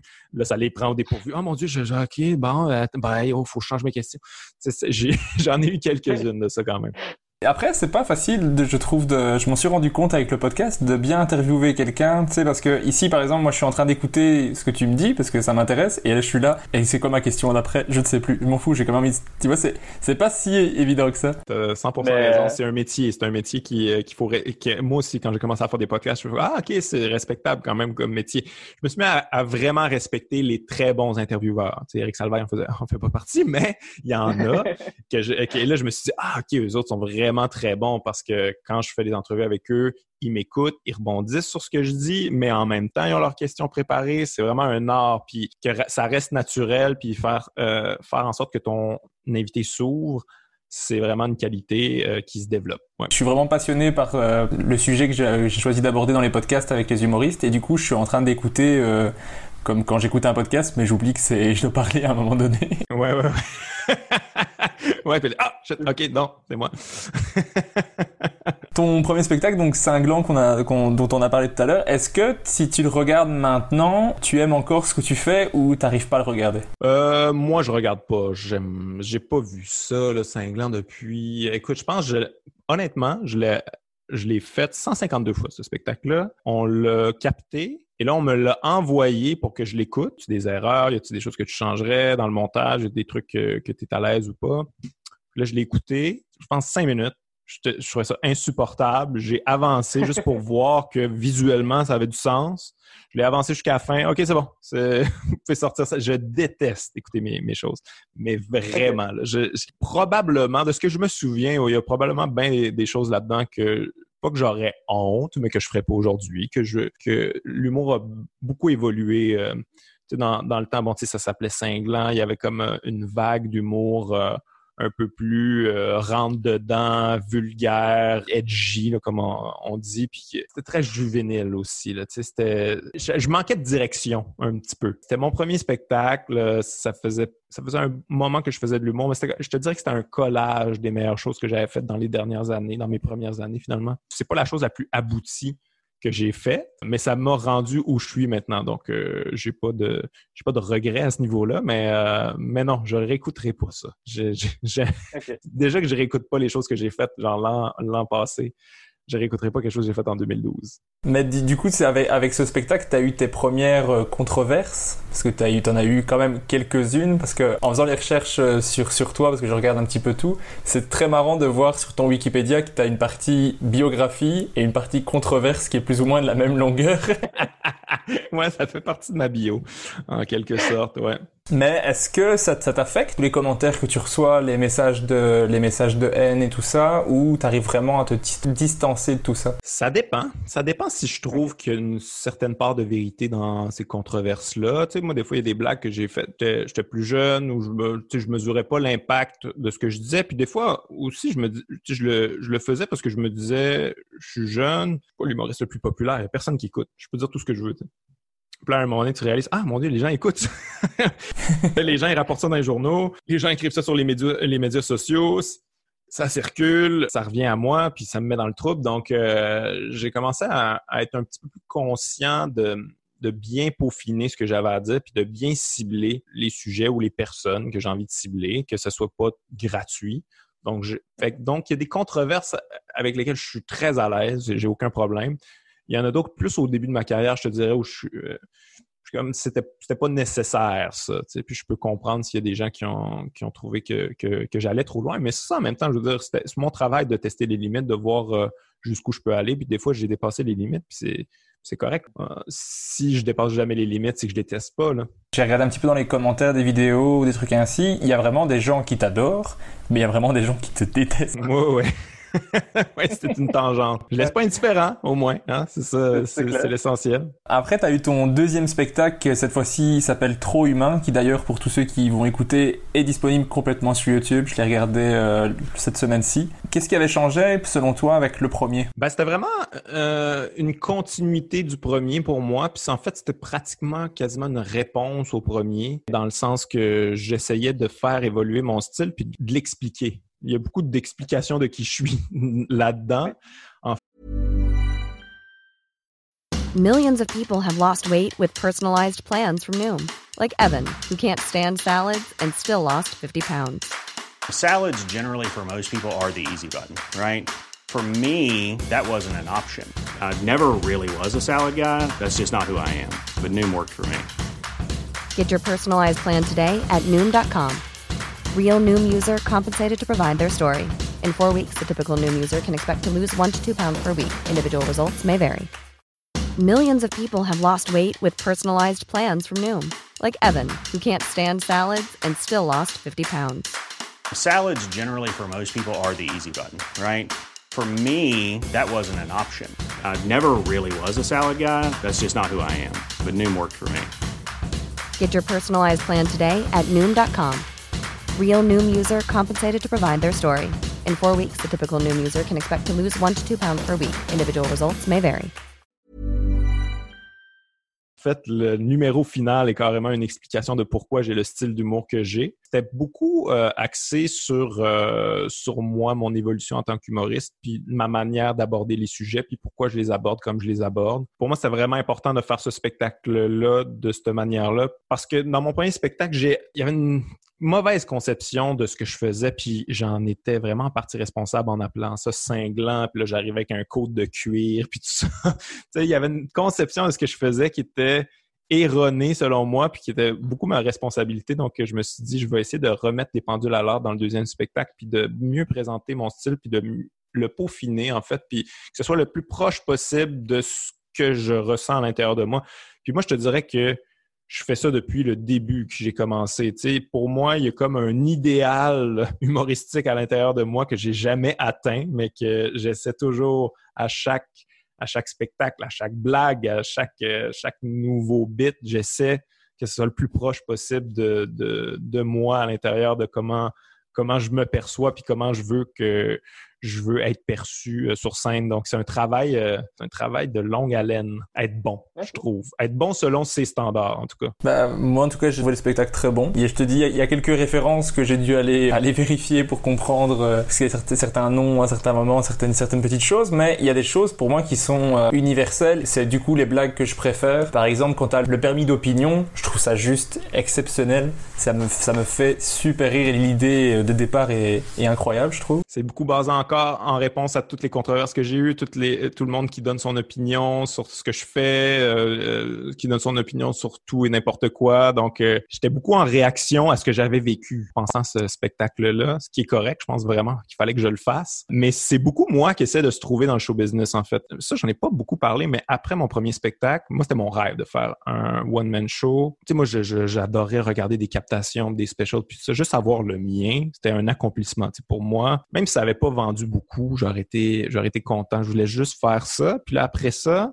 quand ça a été fait, je suis comme, oh, mon Dieu, c'est quoi mon, prochain défi? C'était-tu vraiment ça que je voulais faire? C'était-tu tout? Puis j'ai l'impression que je n'étais pas vraiment 100% fier de ce que j'avais fait. Et j'ai fait une mini dépression après ça. Puis je me suis demandé si j'allais pas abandonner euh, l'humour. Puis j'ai eu beaucoup de réflexions, beaucoup d'introspection. Puis je me suis dit, ou je continue à faire comme je faisais, puis je pense pas que je vais être heureux là-dedans, ou j'essaie de, j'essaie de modifier mes choses, j'essaie d'être plus proche de moi-même. J'essaie d'un peu de moins plaire, en fait. Je sais que c'est beaucoup dans la confrontation, mon premier spectacle, mais il y avait beaucoup, une grosse partie de moi qui essayait de plaire à un certain public. Puis dans mon deuxième spectacle, je me suis dit non, non, je vais juste aller 100% sur ce que je veux vraiment dire, puis qui je suis. Ça a été un processus difficile, mais qui en a valu la peine, en tout cas pour moi personnellement. Moi, c'est ce que je préfère en humour, c'est quand je, j'ai l'impression que c'est sincère. Même si je suis pas d'accord avec ce qui est dit, j'ai l'impression que la personne est sincère. Moi, ça me touche d'une certaine manière, parce que j'ai l'impression d'être dans, dans sa tête, dans, dans ce qu'il pense, dans son intimité. Et je trouve qu'il y a un, c'est un côté euh, touchant et, beau, en fait. Ben, je, je suis 100% d'accord avec toi. Moi, moi l'humour, pourquoi ça m'intéresse encore, puis pourquoi ça me passionne encore, c'est que c'est différentes voix uniques. Et moi, c'est vraiment ça qui m'intéresse. Donc, si j'ai l'impression que l'humoriste utilise des procédés humoristiques pour me faire rire d'une manière un peu mécanique, pour moi, c'est la pire chose. Pour moi, c'est la pire insulte à, notre métier parce que je suis comme...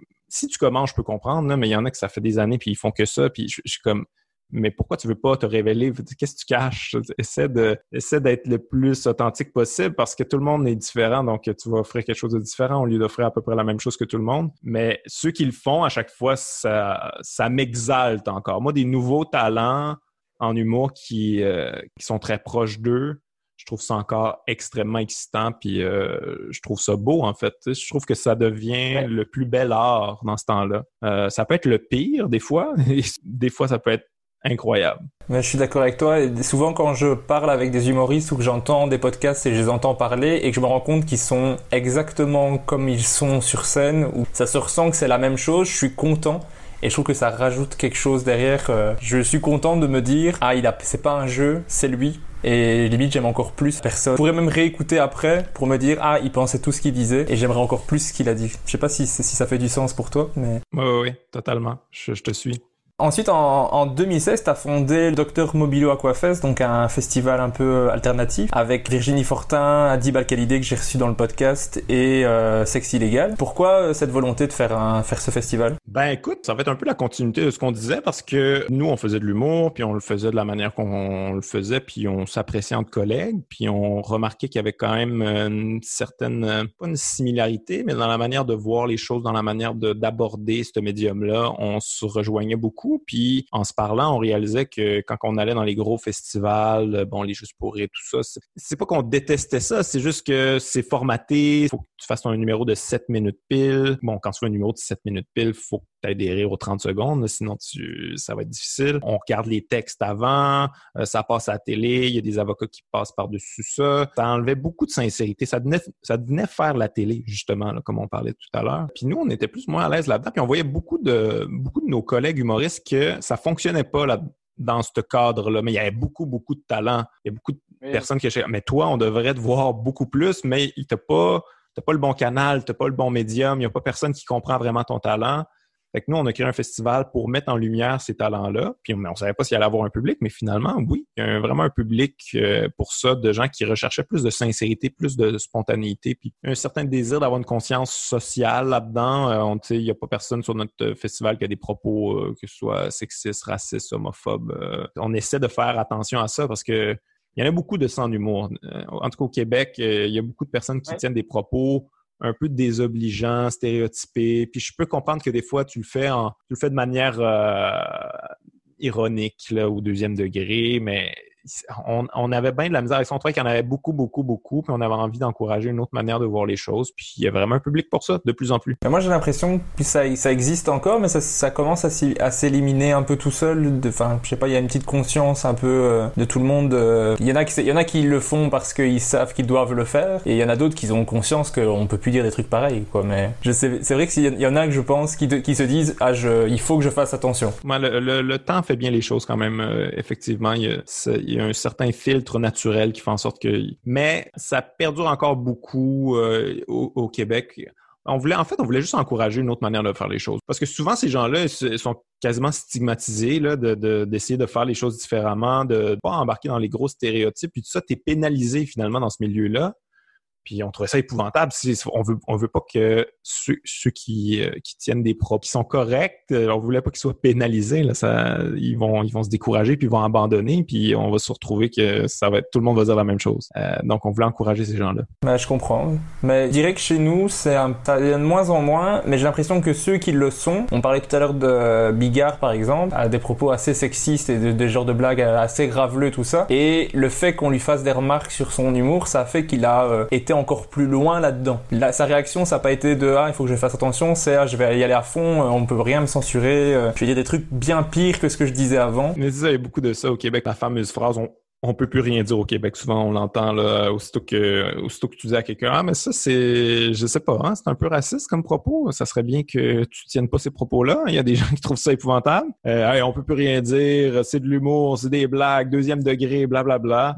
Quand dans le fond, honnêtement, moi, je les, je les connais tous personnellement, puis euh, il y en a, là. Il y a, des, y a des misogynes qui font des blagues misogynes supposément deuxième degré là, sur scène. J'en connais plein, je n'aimerais pas de nom. Mais ouais, donc euh, c'est pas ça qu'on veut véhiculer. Là. On a envie que ça soit quelque chose de quelque chose de libérateur, l'humour, que ce soit pas quelque chose qui emprisonne dans des stéréotypes et qui conforte les gens dans des, dans des visions stupides du monde. C'est vraiment, ça serait vraiment plate si ça devenait ça, l'humour. Mais il y a par exemple en France, je sais pas si tu vois, il y a Stéphane Guillon oui. Il a, il a à fond là-dedans en mode on, on peut plus rien dire et il a un show maintenant c'est quasiment ça c'est on peut on ne peut plus rien dire et il dit des trucs horribles et en écoutant je me dis mais t'as oublié qu'il fallait faire des blagues quand même à un moment donné dans ce que tu dis. T'es en train de le dire quand même fait que et personne te dit rien hein. il y a des gens qui applaudissent. Euh. J'en ai des, des, DVD de Stéphane Guillon aussi ça, ça fait partie des personnes aussi que je suis déçu d'avoir ce chez c'est pas tout le monde qui évolue bien, hein. C'est difficile quand même. Ah non, c'est pas évident. Comme on parlait du festival, vous avez dû malheureusement annuler cette année-ci. Est-ce que, est-ce que ça va? Niveau financier, est-ce que c'était pas trop compliqué de devoir annuler? Parce que beaucoup de festivals ont des soucis avec ça. Est-ce que vous, ça va? Ben, nous, on a, on a la chance quand même d'être un petit festival. Donc, euh, si on engrange des dettes, ça reste des petites dettes. Donc, euh, oui, on a des petites dettes, mais c'est vraiment pas la fin du monde. Puis, on, on va se réajuster l'an prochain. Donc, euh, non, mais ça a toujours été le but aussi de garder ça, garder un contrôle là-dessus, pas qu'il y ait une expansion à l'infini, parce que plus tu as d'expansion, plus tu as d'employés, plus tu as d'investissements, plus quand ça va mal, ça va mal. Donc, nous, on essaie de, garder ça à échelle humaine en fait. Tu sais, nous, quand tu viens à notre festival, euh, c'est nous là, qui vend les t-shirts, puis euh, des DVD, puis euh, des affiches. Donc, c'est très convivial. Puis on voulait, on voulait garder ça comme ça parce que ça donne, ça donne une saveur au festival. ça fait en sorte que les gens qui viennent au festival se sentent vraiment plus investis, puis ils sentent que c'est comme une famille, dans le fond. Mais j'ai vu que vous aviez ouvert à certains humoristes français. J'ai vu qu'il y avait Tania Dutel qui devait participer. Ouais, ouais, ouais. Mais ouais, c'est... mais écoute, ça va être partie remise. Je pense que cette édition là on va la remettre à 2021, peut-être la bonifier. Je sais pas trop ce qu'on va faire encore.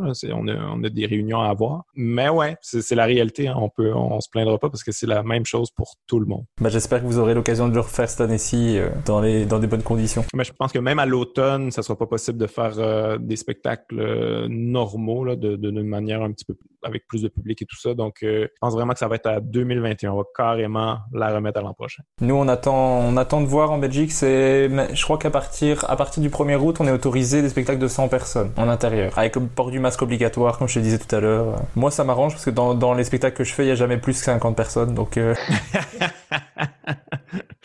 ah, écoute, ça prend bien des avantages, hein, à un moment donné. Les... derniers sont les premiers. après, donc après, t'as fait ton, ton troisième spectacle, donc qui maintenant, c'est avec lequel tu tournes en ce moment, je pense, enfin hors euh, coronavirus qui s'appelle euh, Du cœur au vent. Encore une fois, tu as, continué dans la lignée de ce que tu disais, d'essayer d'être de plus en plus authentique, proche de toi. Est-ce qu'il y a quelque chose d'autre qui a changé euh, par rapport aux autres spectacles? Euh, Oui, mon deuxième spectacle, même si j'essaie d'être plus proche de moi, c'était beaucoup dans la confrontation du public. Moi, j'ai toujours aimé ça, confronter le public, l'amener dans des zones où qui est un peu mal à l'aise ou qui ça vient le confronter dans ses valeurs. Mais j'ai réalisé avec le troisième spectacle que ça serait vraiment plus efficace si je les amenais de mon côté avant de les confronter. Puis que je les, je les incluais dans tout ça au lieu d'être... Euh, tu sais, j'ai l'impression que mon deuxième spectacle, c'était moi contre eux. Là, j'essaie que ça, ça fasse en sorte que c'est tous ensemble qu'on a une introspection. Tu sais? C'est comme une espèce d'illusion de d'introspection collective qui part de moi. Donc, euh, quand ça part de toi, ça, ça, passe mieux chez le public. Ils disent ah ok, il se critique lui aussi. Donc, je pense je pense que c'était important pour moi de faire cet ajustement là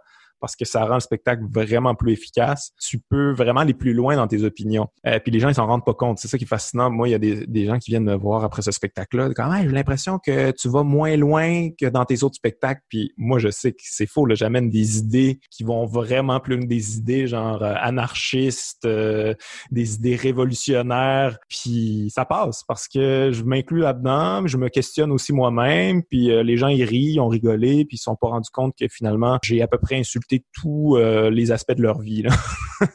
ok, donc en fait, tu, tu, peux aller plus loin parce que tu l'amènes mieux, en fait. Ouais, ouais, ouais. C'est vraiment euh, la, manière d'amener les choses qui, a changé puis qui est plus. Euh, mais tu sais, c'est des années, là. C'est des années d'essais-erreurs puis de, de, voir quand je, teste des blagues, voir, OK, ah, quand je l'amène de cette manière-là, c'est la même, même blague, mais c'est beaucoup plus efficace quand je m'inclus là-dedans, puis qu'il y a une espèce de une complicité finalement. En fait, j'essaie que les gens aient l'impression que je suis leur ami, mmh. puis après ça, ben t'écoutes un ami, sais. Mais si tu as l'impression que la personne en, avant de toi c'est un peu ton ennemi, qui te confronte, puis tout ça, tu peux passer un bon moment, mais à un moment donné, peut-être que tu y en permets moins à l'ennemi. Fait que j'essaie d'être l'ami maintenant. Mais j'ai vu que tu essayais déjà de le faire un petit peu euh, dans ton deuxième spectacle, de revenir un peu sur toi. Une fois que tu, que tu avais été trop loin, tu revenais un peu vers toi, comme, comme si c'était pour récupérer des fois des gens que tu avais perdus. Tu avais un peu cette technique-là. C'est un long processus. Ça fait longtemps que j'essaie de perfectionner ça. Puis je pense que dans mon troisième spectacle, c'est vraiment plus achevé. Mais est-ce que ça t'est déjà arrivé de te rendre compte que ça, qu'au départ, ça se passe bien et qu'après, tu les perds, mais complètement? Oui. Oui, oui. Mais moi, je te dirais qu'avec le, le style que j'ai, je suis devenu avec les années très, très guerrier sur scène. moi, quand je monte sur scène, je vais tout laisser c'est Chris Rock qui disait ça à un moment donné, qui si lui, quand il sortait de scène, il était pas comme tout détrempé puis vidé de son énergie, c'est qu'il avait donné un mauvais spectacle. Mais moi, c'est la même chose. Quand je rentre sur scène, si je perds les gens, je vais tout faire pour aller les récupérer, mais vraiment tout ce que je peux, euh, que ce soit sortir de mon texte, faire de l'impro, la manière de jouer, euh, d'être plus sympathique, peu importe, je vais tout essayer, puis je vais essayer de faire en sorte que finalement tout le monde passe un bon moment. Puis j'ai pas le choix de faire ça avec le style que j'ai parce que si euh, aussitôt que ça fonctionne moins bien, je fais comme baf, je fais ce que je fais puis euh, ça c'est votre problème. Ça serait pas du bon bouche à oreille pour moi, je te dirais. Qu'est-ce que tu as qu'est-ce que tu abordes comme thème dans le dernier spectacle? Parce que celui-là j'ai pas du coup l'occasion de le voir pour le moment. Ce que j'aborde comme thème, ben c'est drôle parce que je parle beaucoup euh, du, du hashtag #MeToo. Euh, c'est comme de retour un peu là, finalement. je parlais de ça, je parlais de je parlais en tant que gars au gars. Parce que moi j'ai j'ai un public qui des fois est un peu gaga. Je, ne sais pas si tu comprends l'expression. Ouais, je vois ce que tu veux dire, comme un, peu macho, ouais. Ouais, parce que je dégage ça un peu, j'ai l'impression. Puis eux, ils m'écoutent. Fait que je me suis dit, j'ai une tribune, je vais leur jaser, je vais essayer de leur faire réaliser quelques trucs, puis des choses que j'ai réalisées sur moi-même aussi. Donc, il y, a, une part d'introspection là-dedans. Je parle beaucoup de ça. C'est drôle parce que je parle, il y a un long segment dans, dans mon spectacle où euh, je dis qu'on devrait, on devrait, pour casser ce système-là, on devrait rien faire. On devrait comme juste arrêter de faire quoi que ce soit, arrêter de travailler, juste rien faire. Puis finalement, c'est comme arrivé avec la pandémie.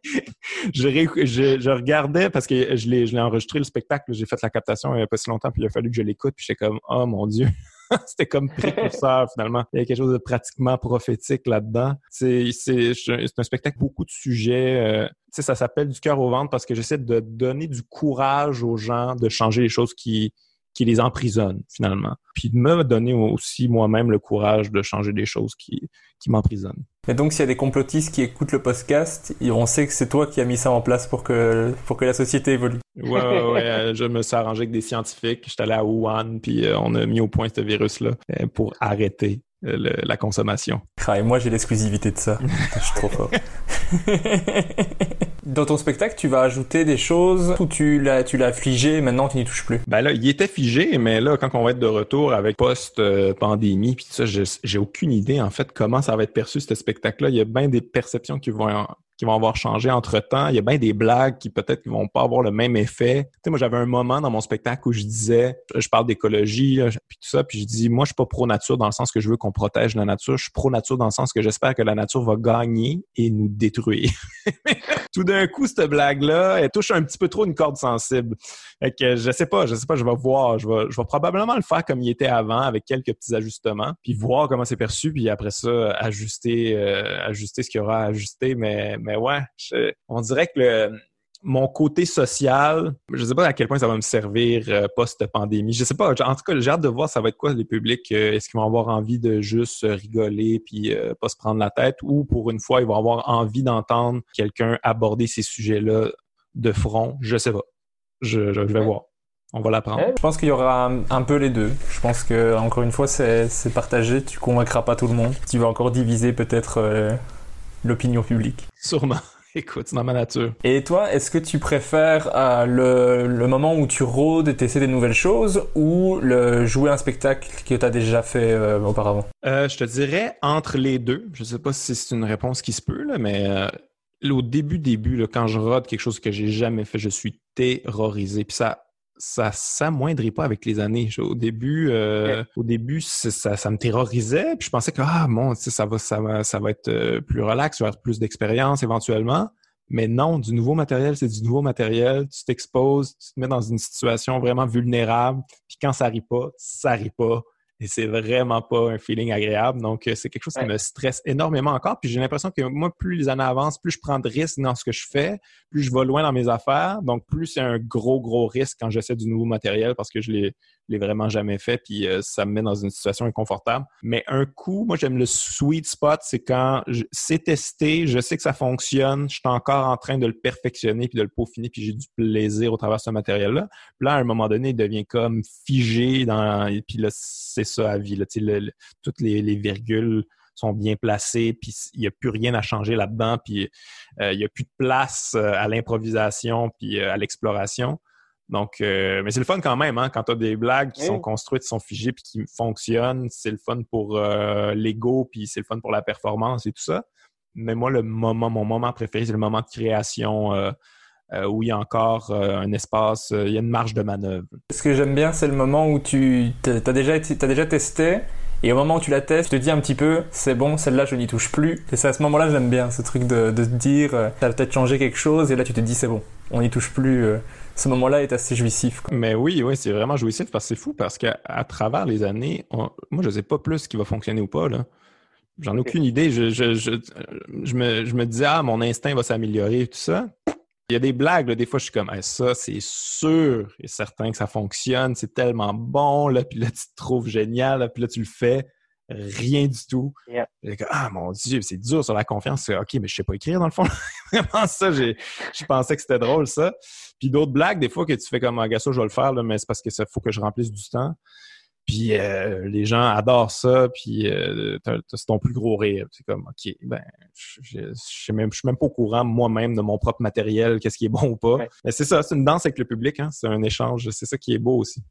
Est-ce que c'est plus dur maintenant que tu as, une certaine notoriété, enfin les gens, les gens voient qui, bien qui tu es euh, au Québec et te connaissent bien. Est-ce que c'est rendu plus dur de faire du rodage parce qu'on s'attend on s'attend à ce que tu sois efficace et est-ce que c'est pas plus dur d'avoir cette attente du public? Ouais, non, euh, c'est quand même un avantage, je te dirais. Euh, ça fait en sorte que les gens connaissent ton personnage de scène, ils, ils savent un peu, un peu quel style d'humour que tu fais, donc c'est moins un ajustement sais, quand tu commences, c'est quasiment préférable d'être grand public, d'être pour tout le monde, parce que quand tu as une couleur comme très définie, puis ils t'ont jamais vu, ils, passent comme cinq minutes à faire mais qu'est-ce c'est qui lui, qu'est-ce comment ça, ils parlent comme ça, ils, comprennent plus ou moins, puis ça leur prend du temps. Euh, tandis que moi, moi c'est acquis, là, je rentre sur scène puis c'est déjà là, c'est déjà installé. Donc après ça, moi je peux juste explorer le matériel puis avoir du plaisir là-dedans. Non non, pour moi c'est un, un gros avantage. Est-ce que tu as déjà eu des gens qui t'ont dit qu'ils détestaient ce que tu faisais et qui maintenant euh, sont fans de ce que tu fais, que tu as réussi à, convaincre, à changer d'avis? Ouais, j'ai beaucoup de ça en personne. Euh, sur les réseaux sociaux, les gens sont juste haineux parce que derrière un écran. Euh, mais, mais ça, c'est spécial quand même. J'ai eu beaucoup, beaucoup, beaucoup de messages de gens qui m'aimaient pas, puis des, trucs, des trucs épouvantables. Mais en personne, je pense que peut-être trois fois, trois, quatre fois, ça m'est arrivé, quelqu'un qui me dit qu'il aime pas ce que je fais. Là. ça prend beaucoup de courage faire ça face à face avec quelqu'un. C'est très, très, très rare.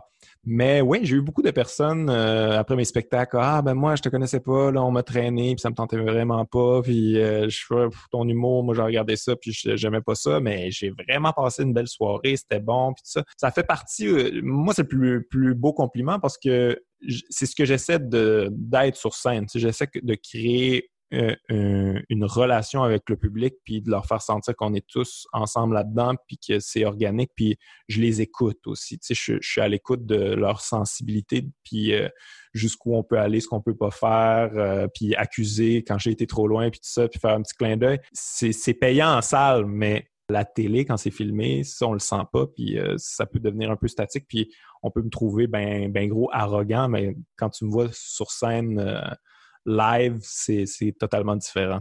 Mais c'est après, c'est quelque chose qui est difficile en humour, c'est quand t'as pas aimé quelqu'un, de réécouter ce qu'il a fait ou de te refaire un avis. Je trouve ça pas toujours facile.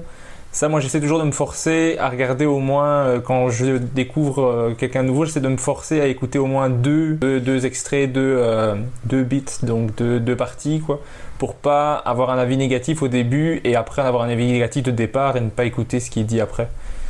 Ouais, je comprends, mais moi, je, moi, je, suis tellement geek d'humour que j'aime écouter même des affaires que je déteste. Parce que je me dis, ah, j'essaie de trouver pourquoi ça fonctionne pas. Je suis ah, OK, non, euh, sa manière, son delivery, euh, ce genre de blague-là, c'est cheap, on fait plus ça. J'analyse ça euh, d'une autre manière, puis je trouve mon plaisir là-dedans. c'est à, ce point-là que j'aime ça. Ok, ouais, donc je suis, je suis pas encore geek à, ton niveau. ah, mais t'es pas obligé, hein, tu sais, c'est beaucoup de temps perdu. Écoute. Non, non, mais je pensais que j'étais, je pensais, je pensais que j'étais déjà fameusement geek. Euh, pour la majorité du monde, je pense que je suis euh, le plus geek qu'ils connaissent, mais en fait, il y a pire que moi. ouais, pire, c'est le bon mot. c'est ça. Bah du coup, on va profiter que tu es que tu es que tu es geek en humour pour faire ce que j'appelle l'interview name dropping. Tu vas me citer un humoriste, donc là tu peux aller dans tous les sens euh, québécois, américain, français, homme, femme, ce que tu veux. Mais tu dois te limiter à un. L'humoriste le plus sympa ou la plus sympa que tu aies rencontré. Euh, rencontrer en personne, c'est ça, tu veux dire. Euh, ok. Euh, plus sympathique, je te dirais que je, ben, toi, tu l'air de tenir beaucoup au courant, fait que probablement tu sais c'est qui, mais Simon Leblanc, euh, c'est un humoriste. Euh, je, me, je, me, reconnais beaucoup en lui. Il est très loner. Euh, il fait ses affaires. Il n'est pas nécessairement dans le milieu, dans le showbiz. Il a décidé vraiment de suivre sa voie. Puis il, c'est vraiment quelqu'un de. C'est une bonne personne. C'est, vraiment, vraiment une bonne personne. Puis sa manière de voir le showbiz aussi, de, de pas vouloir nécessairement entrer là-dedans, puis d'essayer d'être le plus unique possible. Puis je le sens aussi dans une recherche personnelle, euh, puis dans un réel désir de contact humain quand il fait des spectacles. Moi, je le trouve bien cool, ce gars-là, puis je le trouve euh, je le trouve inspirant. Puis à chaque fois que je j'ai vraiment pas jasé souvent avec lui, mais à chaque fois que j'ai jasé avec lui, c'était des discussions quand même profondes. Simon Leblanc. Ben, je sais pas si tu sais, mais son spectacle complet est sur YouTube aussi. Oui, oui. Donc pour ceux qui veulent aller écouter ça, euh, vraiment bon. conseil. Ouais, je conseille aussi. L'humoriste qui t'inspire le plus ou qui t'a inspiré le plus? Ben moi c'est vraiment Bill Hicks. Euh, ça a vraiment marqué mon imaginaire, puis ça me rejoint beaucoup. Euh, tu sais, moi, dans mes, spectacles, il y a quand même euh, de la colère, puis il y a quand même des, des, des rants, puis dans la manière de confronter le public, dans la manière de pas nécessairement vouloir plaire au public, d'être plus dans une démarche de recherche de vérité moi, quand j'ai vu ça pour la première fois, j'ai fait comme, oh mon Dieu, ça peut être ça, le stand-up aussi. J'étais vraiment pas au courant. J'ai, j'ai tout gobé de cette personne-là. Tu sais, je veux dire, il n'y a pas tant de matériel que ça, parce qu'il est décédé euh, quand même jeune, décédé à 32 ans, je pense. Mais il y a comme, il y a deux specials, en fait, trois specials, même quatre, là, si on compte des, espèces de bootlegs et tout ça. Euh, mais j'ai lu deux biographies sur Bill Hicks. Euh, j'ai lu des. Il, y a il, existe un recueil de textes d'affaires qui ont qui ont déniché dans ses papiers puis tout ça. J'ai lu ça aussi. Puis j'ai tout trouvé ça intéressant. C'est vraiment quelqu'un que, que je trouve euh, que je trouve inspirant encore aujourd'hui. Bon, bah, définitivement, je crois que je suis euh, peut-être euh, geek niveau 5 et t'es niveau 50, je crois. ben, je te conseille Bill Hicks, tu voir ça. Tu as un peu répondu, mais est-ce qu'il y a peut-être un autre que tu regardes tout ce qu'il fait? Dès qu'il sort quelque chose, tu dois le regarder d'office dans la journée, quoi. Mais c'est ça qui est fou, c'est que même ceux que j'aime pas, je regarde tout ce qu'ils font. donc, c'est difficile de répondre. Mais sûrement que Virginie en a parlé, mais moi, Stuart Lee, c'est vraiment quelqu'un que, que, que j'admire beaucoup. Euh, puis le pire, c'est que ça commençait avec Bill Hicks. moi, j'aimais beaucoup Bill Hicks. J'étais comme euh, obsédé, mais là, j'avais tout vu. J'avais tout vu, tout lu. Puis je cherchais, euh, cherchais mon prochain humoriste que, que, j'allais consommer à peu près tout. Puis j'avais tapé ça sur dans Google, là, comedians, a little bit like Bill Hicks, blablabla. Bla, bla. Puis là, je suis tombé sur des forums, les gens ils discutent. Puis tout ça, puis à un moment donné, quelqu'un qui dit ça, il dit ah c'est vraiment pas pareil, mais je pense que c'est le même esprit. Stuart Lee. Là, je fais comme, garde, j'ai rien à perdre, je vais aller checker ça. J'ai regardé ça au début, je comprenais pas comment, mon Dieu, mais lui, c'est un, un, rythme que j'ai jamais vu, c'est lent, euh, il y a pas beaucoup de blagues, on est un peu dans l'anti-humour. Euh, c'est vraiment pas clair où ça s'en va. J'ai vraiment pas aimé ça tout de suite, mais je me suis dit, gars, je vais, je vais donner une chance, je vais écouter le spectacle au complet. Je pense que c'était euh, le spectacle If you prefer a milder comedian, please ask for one. Je pense que c'est ça. Je, mais je, je, suis plus certain. Mais bref, je l'ai écouté au complet. Puis là, à un moment donné, j'ai compris, ah, OK, lui, il développe un spectacle. C'est vraiment une espèce d'arc dramatique. Tout est fait en fonction. Tout est un gros numéro. Son spectacle, c'est un gros numéro construit. Et puis je fais comme, oh mon Dieu, c'est vraiment brillant ça. J'avais jamais vu ça. J'ai écouté tous ses spectacles. J'ai lu tous les livres qu'il a écrits. Euh, puis, tu sais, quand je te parlais tantôt que j'ai eu une espèce de petite dépression après mon premier spectacle, moi, c'est vraiment Stuart Lee qui m'a sorti de ça. J'ai lu un, de ses livres où il explique euh, son parcours. lui, il a arrêté quatre ans de faire de l'humour. Euh, il faisait des trucs très champ gauche et tout ça, ça fonctionnait pas, ça intéressait personne, il faisait pas d'argent. Il a décidé d'arrêter ça pendant quatre ans. Il était faire euh, une comédie musicale, il a écrit un roman aussi. Puis là, à un moment donné, il a réalisé que il y avait beaucoup de contraintes là-dedans, puis il a réalisé Ah mon Dieu, le stand-up, je peux faire exactement tout ce que je veux, le 100%, je peux sortir de la scène, je peux euh, je peux barbouiller par terre, je peux crier dans le micro, je peux lâcher le micro, je peux plus avoir de micro, je peux monter sur le balcon, je peux faire tout ce que je veux. Fait que je vais faire ça. J'ai rien à perdre, je m'en fous, j'ai pas de carrière anyway. Puis c'est quand il s'est mis à faire ça que sa carrière a décollé.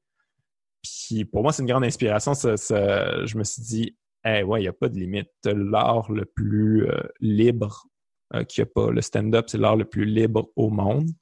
Donc, profites-en. Si tu te sens enfermé dans certains, certaines contraintes, ben c'est de ta faute. C'est toi qui t'enfermes toi-même là-dedans. Donc, euh, mais ouais, ça m'a vraiment inspiré. Mais est-ce que c'est ça que tu aimes le plus en humour? C'est le côté on peut être libre de faire ce qu'on veut? Ou il y a autre chose qui, est encore mieux que ça? C'est quoi le truc que tu aimes le plus en humour? Je te dirais que c'est ça parce que si c'était juste faire des blagues très. Euh, formaté euh, aux 30 secondes. Euh, pour moi, ce serait très étouffant, ça. Trouve qu'il y a quelque chose d'ailleurs de ça, de très années 40, 50 aux États-Unis, là, les late shows, puis tout ça, c'est, c'est quelque chose que si c'était ça l'humour, ça m'intéresserait plus ou moins. Mais la, liberté qu'on, qu'on peut se donner là-dedans. Je sais qu'il y a des gens qui ont détesté ça. Moi, le spectacle euh, Nanette de Anna Gadsby, ça, c'est un autre exemple où elle, s'est dit je peux faire ce que je veux. Je peux faire 30 minutes de blague, puis à un moment donné, euh, je pars dans une espèce de colère, puis je sors tout ce que j'ai sur le cœur, puis il n'y a plus de blague, puis vous allez délai avec ça parce que c'est ça. J'ai décidé que c'était ça.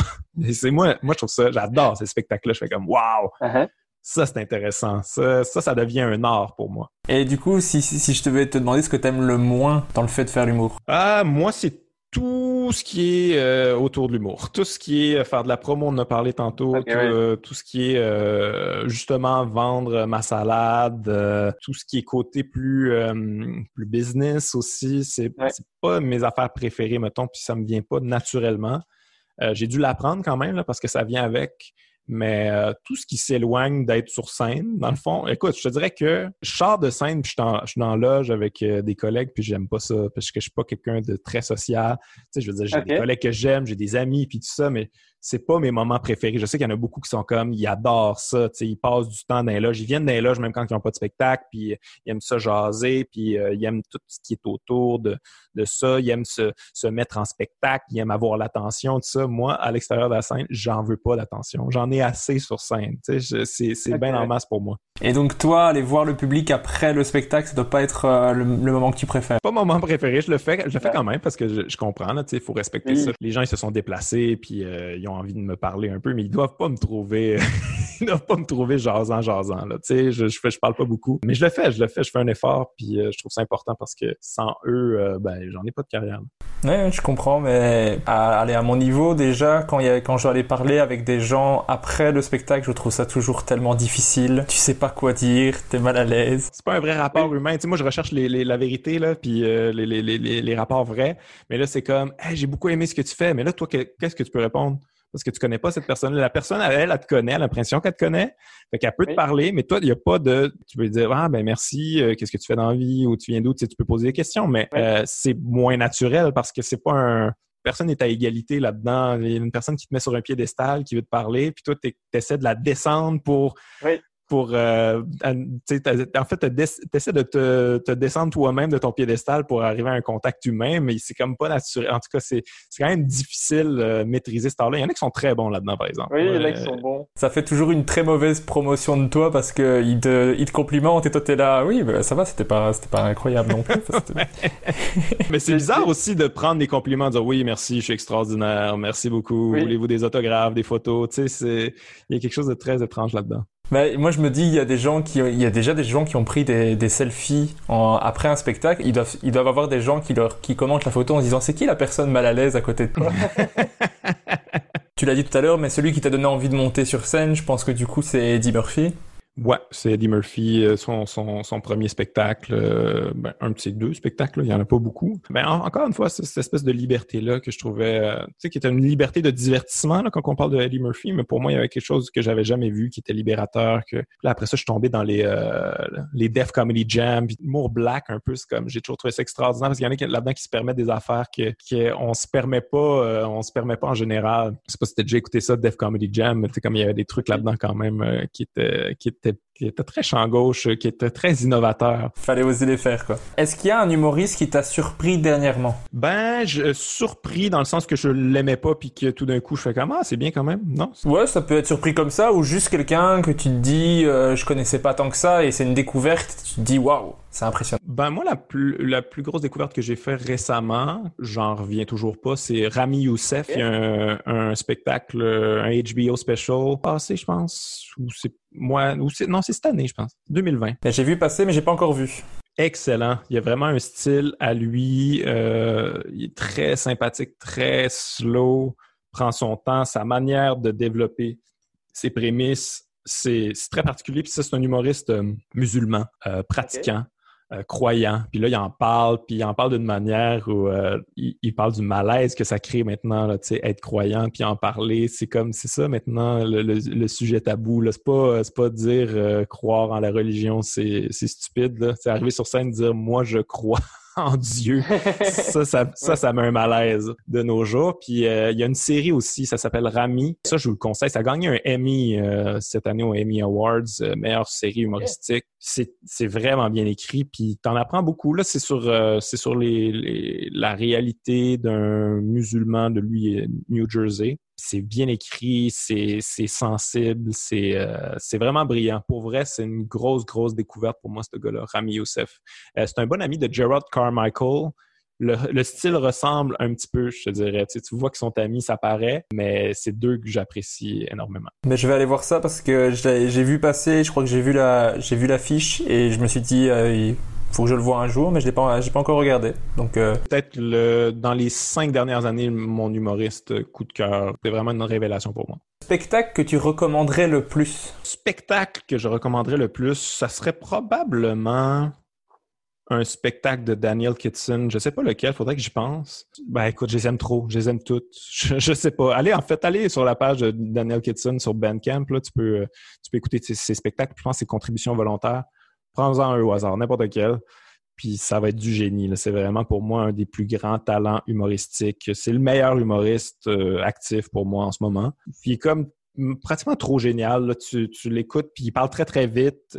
Euh, il bégait, tu sais, comme sa pensée va tellement vite que des, fois, ça va trop vite pour lui. Puis tu sens que ça sort naturellement, puis qu'il n'y a, pas il n'a pas écrit tout ça, mais, mais qui a pensé longtemps, puis il n'est pas orienté sur la blague, mais il y en a beaucoup, beaucoup au final parce qu'il est tellement charismatique, puis euh, il est tellement bon. Moi, Daniel Ketson, c'est vraiment un, Puis il fait aussi des shows plus théâtraux, il fait du théâtre aussi, des fois des espèces de one-man show. Euh, euh, il est vraiment diversifié, il fait toutes sortes d'affaires. Quand on parle de quelqu'un qui se dit la scène, je peux faire tout ce que je veux, lui a compris ça. Tu sais, des fois, c'est un show de théâtre carrément. D'autres fois, c'est du stand-up plus. Mais tu fais pas vraiment la distinction, tu t'en fous un peu, tu fais juste l'écouter. Parce qu'il est, c'est toujours axé un peu dans une espèce de nostalgie de l'enfance, euh, une espèce de sensibilité. Euh, puis il y a un personnage un peu où il se vante puis il dit qu'il est un des meilleurs de tous les temps, mais il, pas vraiment parce qu'il rigole de ça, tu sais. C'est vraiment particulier, mais je le conseille à tout le monde. En fait, pour moi, Daniel Kitson, c'est quand tu es arrivé au bout de la chaîne humoristique. Quand tu as tout, tout, tout écouté, puis tu comprends tous les codes de l'humour, ben lui, il est comme à la fin où tu peux vraiment apprécier ça quand tu as à peu près tout vu. Tu, peux apprécier en fait à quel point ce gars-là, il a du talent pour faire ce qu'il fait, parce qu'il brise tous les codes, mais en même temps, il respecte. C'est vraiment étrange. En tout cas, allez voir ça. Bah, Virginie l'avait conseillé aussi. Je m'étais dit que j'allais que j'allais les voir, et je n'ai pas encore été voir. Euh, mais c'est une, une, écoute difficile quand même, je dirais, parce que bon, l'accent, c'est audio aussi, donc tu le vois pas, ça aide pas à mieux comprendre, donc ça prend une écoute très, très attentive, mais ça vaut la peine. J'irai écouter ça attentivement. À la toute fin, je te demande ici, c'est de choisir entre deux humoristes. Donc j'ai choisi soit des humoristes que je sais que tu apprécies, ou je sais que tu n'apprécies pas. Comme ça, tu dois choisir entre les deux. Entre Martin Matt et Gad Elmaleh. Euh ah, c'est une bonne question quand même. C'est une bonne question parce qu'il euh, y a beaucoup de gens qui pensent que je déteste Martin Matt en tant qu'humoriste, mais c'est pas vrai. J'ai juste critiqué son choix de, publicité. Puis, euh, publicité, oui. Ouais, c'est ce que je critiquais, mais moi, je suis un humoriste que, que, je trouve bon. Tu bon, son matériel plus récent, peut-être moins, mais j'ai vraiment été influencé par lui au début. Je trouve que son premier spectacle, c'est probablement un des meilleurs spectacles qui a été fait au Québec, je le pense, sincèrement. Son numéro avec son, avec son frère est un de mes numéros préférés. Ouais, ouais, ouais non, c'est ça. Il y, a, vraiment des trucs brillants dans, dans, ce qu'il fait. Fait que je dirais Martin Matt parce que euh, il me semble qu'il a volé des trucs euh, à Gad Elmaleh à Martin Matt, donc je, ne dirais pas Gad. si je dis Gad, dans le fond, je dis les deux, à quelque part. Je vais dire Martin. Entre euh, Mike Ward et Jean-François Mercier. Ah, c'est chiant ça. Ok, bon, euh, mon Dieu. Je, ben, je, vais dire Mike parce que c'est vraiment tellement un gars généreux qui a, qui a aidé beaucoup, beaucoup d'humoristes dans sa carrière. Je dis pas que Jean-François n'a pas aidé parce qu'il en a beaucoup aidé avec son émission aussi. Mais tu sais, on a le même gérant, moi puis Mike. Euh, donc, je, je l'ai plus côtoyé. Je, il m'a beaucoup aidé dans ma carrière. Puis c'est quelqu'un qui est, pour moi, c'est un pionnier au Québec. Euh, il a vraiment défriché le terrain pour, euh, pour tous ceux après dans, dans la manière de faire, dans, dans repousser les limites, dans d'en faire du, vrai stand-up un, peu plus. Euh, il y en avait moins dans, son temps lui, donc euh, beaucoup de respect pour lui à ce niveau-là. Mais celui qui te fait le plus rire de deux, ça reste lui? Écoute, le premier spectacle de Jean-François, j'avais fait la première partie, puis il y avait vraiment des trucs brillants là-dedans qui m'ont fait beaucoup, beaucoup rire. Fait que les deux, les deux me font rire, là c'est dur, c'est dur d'évaluer qui me fait le plus rire parce que je suis pas un gars qui rit énormément quand j'écoute des spectacles. Je suis plus comme, hum, intéressant ça. Ah, ça c'est bien fait, bien joué, bien tourné. Je sais pas comment. Ah, ah, ah. C'est pas mon genre. donc, euh, c'est dur à évaluer pour moi. Les deux sont très drôles. Entre Virginie Fortin et Adib al Ah, je savais que t'arrives avec des trucs de même. ah, écoute, ah, je, le fais à chaque fois. Trop difficile, ça. Mais c'est parce que c'est totalement différent. C'est quoi, je vais lancer des fleurs aux deux? tu, m'ouvres la porte, fait que je vais le faire. Pour moi, Adib, c'est le plus grand ah talent humoristique qu'on a au Québec. Sincèrement, c'est comme de, de, talent naturel pur. Là. Son énergie est contagieuse. J'ai rarement vu Adib sur scène que les gens sont pas attirés par son magnétisme. Puis il y a ce magnétisme-là, mais il pourrait s'en servir pour son ego, mais finalement, il s'en sert pour servir ses, sujets, sa manière de voir les choses, changer un peu les choses, changer les mentalités. Puis c'est vraiment pas évident. On est au Québec, ça existe l'islamophobie, puis euh, euh, lui arrive avec euh, quasiment un X sur le front. Euh, mais il s'en sort toujours bien parce qu'il est, bon. Il est extrêmement bon. Puis Virginie, pour moi, je sais, je pense qu'à un moment il va falloir reconnaître, peut-être dans le futur on va le faire, mais c'est vraiment une pionnière en humour pour les femmes. Puis je veux, là, je veux pas dire comme elle est bonne pour une femme, c'est vraiment pas ça. Là. Elle, est dans mon top 3, hommes-femmes confondus, mais ce que je veux dire, c'est que elle a vraiment défriché un terrain, une voie, un chemin en humour pour, euh, pour les femmes d'être vraiment entières, authentiques, euh, d'aller dans des sujets qui sont difficiles, de fronter un public, euh, d'amener un public dans des zones qui n'ont pas nécessairement envie d'aller, d'explorer beaucoup. Moi, c'est vraiment une de ces. Tu sais, on, fait souvent des, spectacles ensemble. Il y a des humoristes que moi, je n'irai pas écouter ce qu'ils font. Virginie, je vais toujours voir. Je vais toujours voir son nouveau matériel, je vais voir ce qu'elle fait, je vais voir la manière qu'elle pense, qu'est-ce qu'elle développe, qu'est-ce qui se passe dans sa tête. Et que c'est vraiment, c'est vraiment quelqu'un d'inspirant pour moi. Et que je peux pas choisir, là. Qu'est-ce que tu fais là? Je peux pas choisir les deux, mes deux collègues. C'est impossible. C'est fait exprès pour, euh, pour que tu sois un petit peu mal à l'aise à la fin. Je... Ne m'attendais pas à ce que tu dises un des deux en particulier. Je le fais à chaque fois juste pour voir un petit peu comment tu, tu te dépatouilles à, à retrouver du positif dans, dans les deux. euh. J'ai posé la, la question à Virginie et à Adib entre toi et Mike Ward.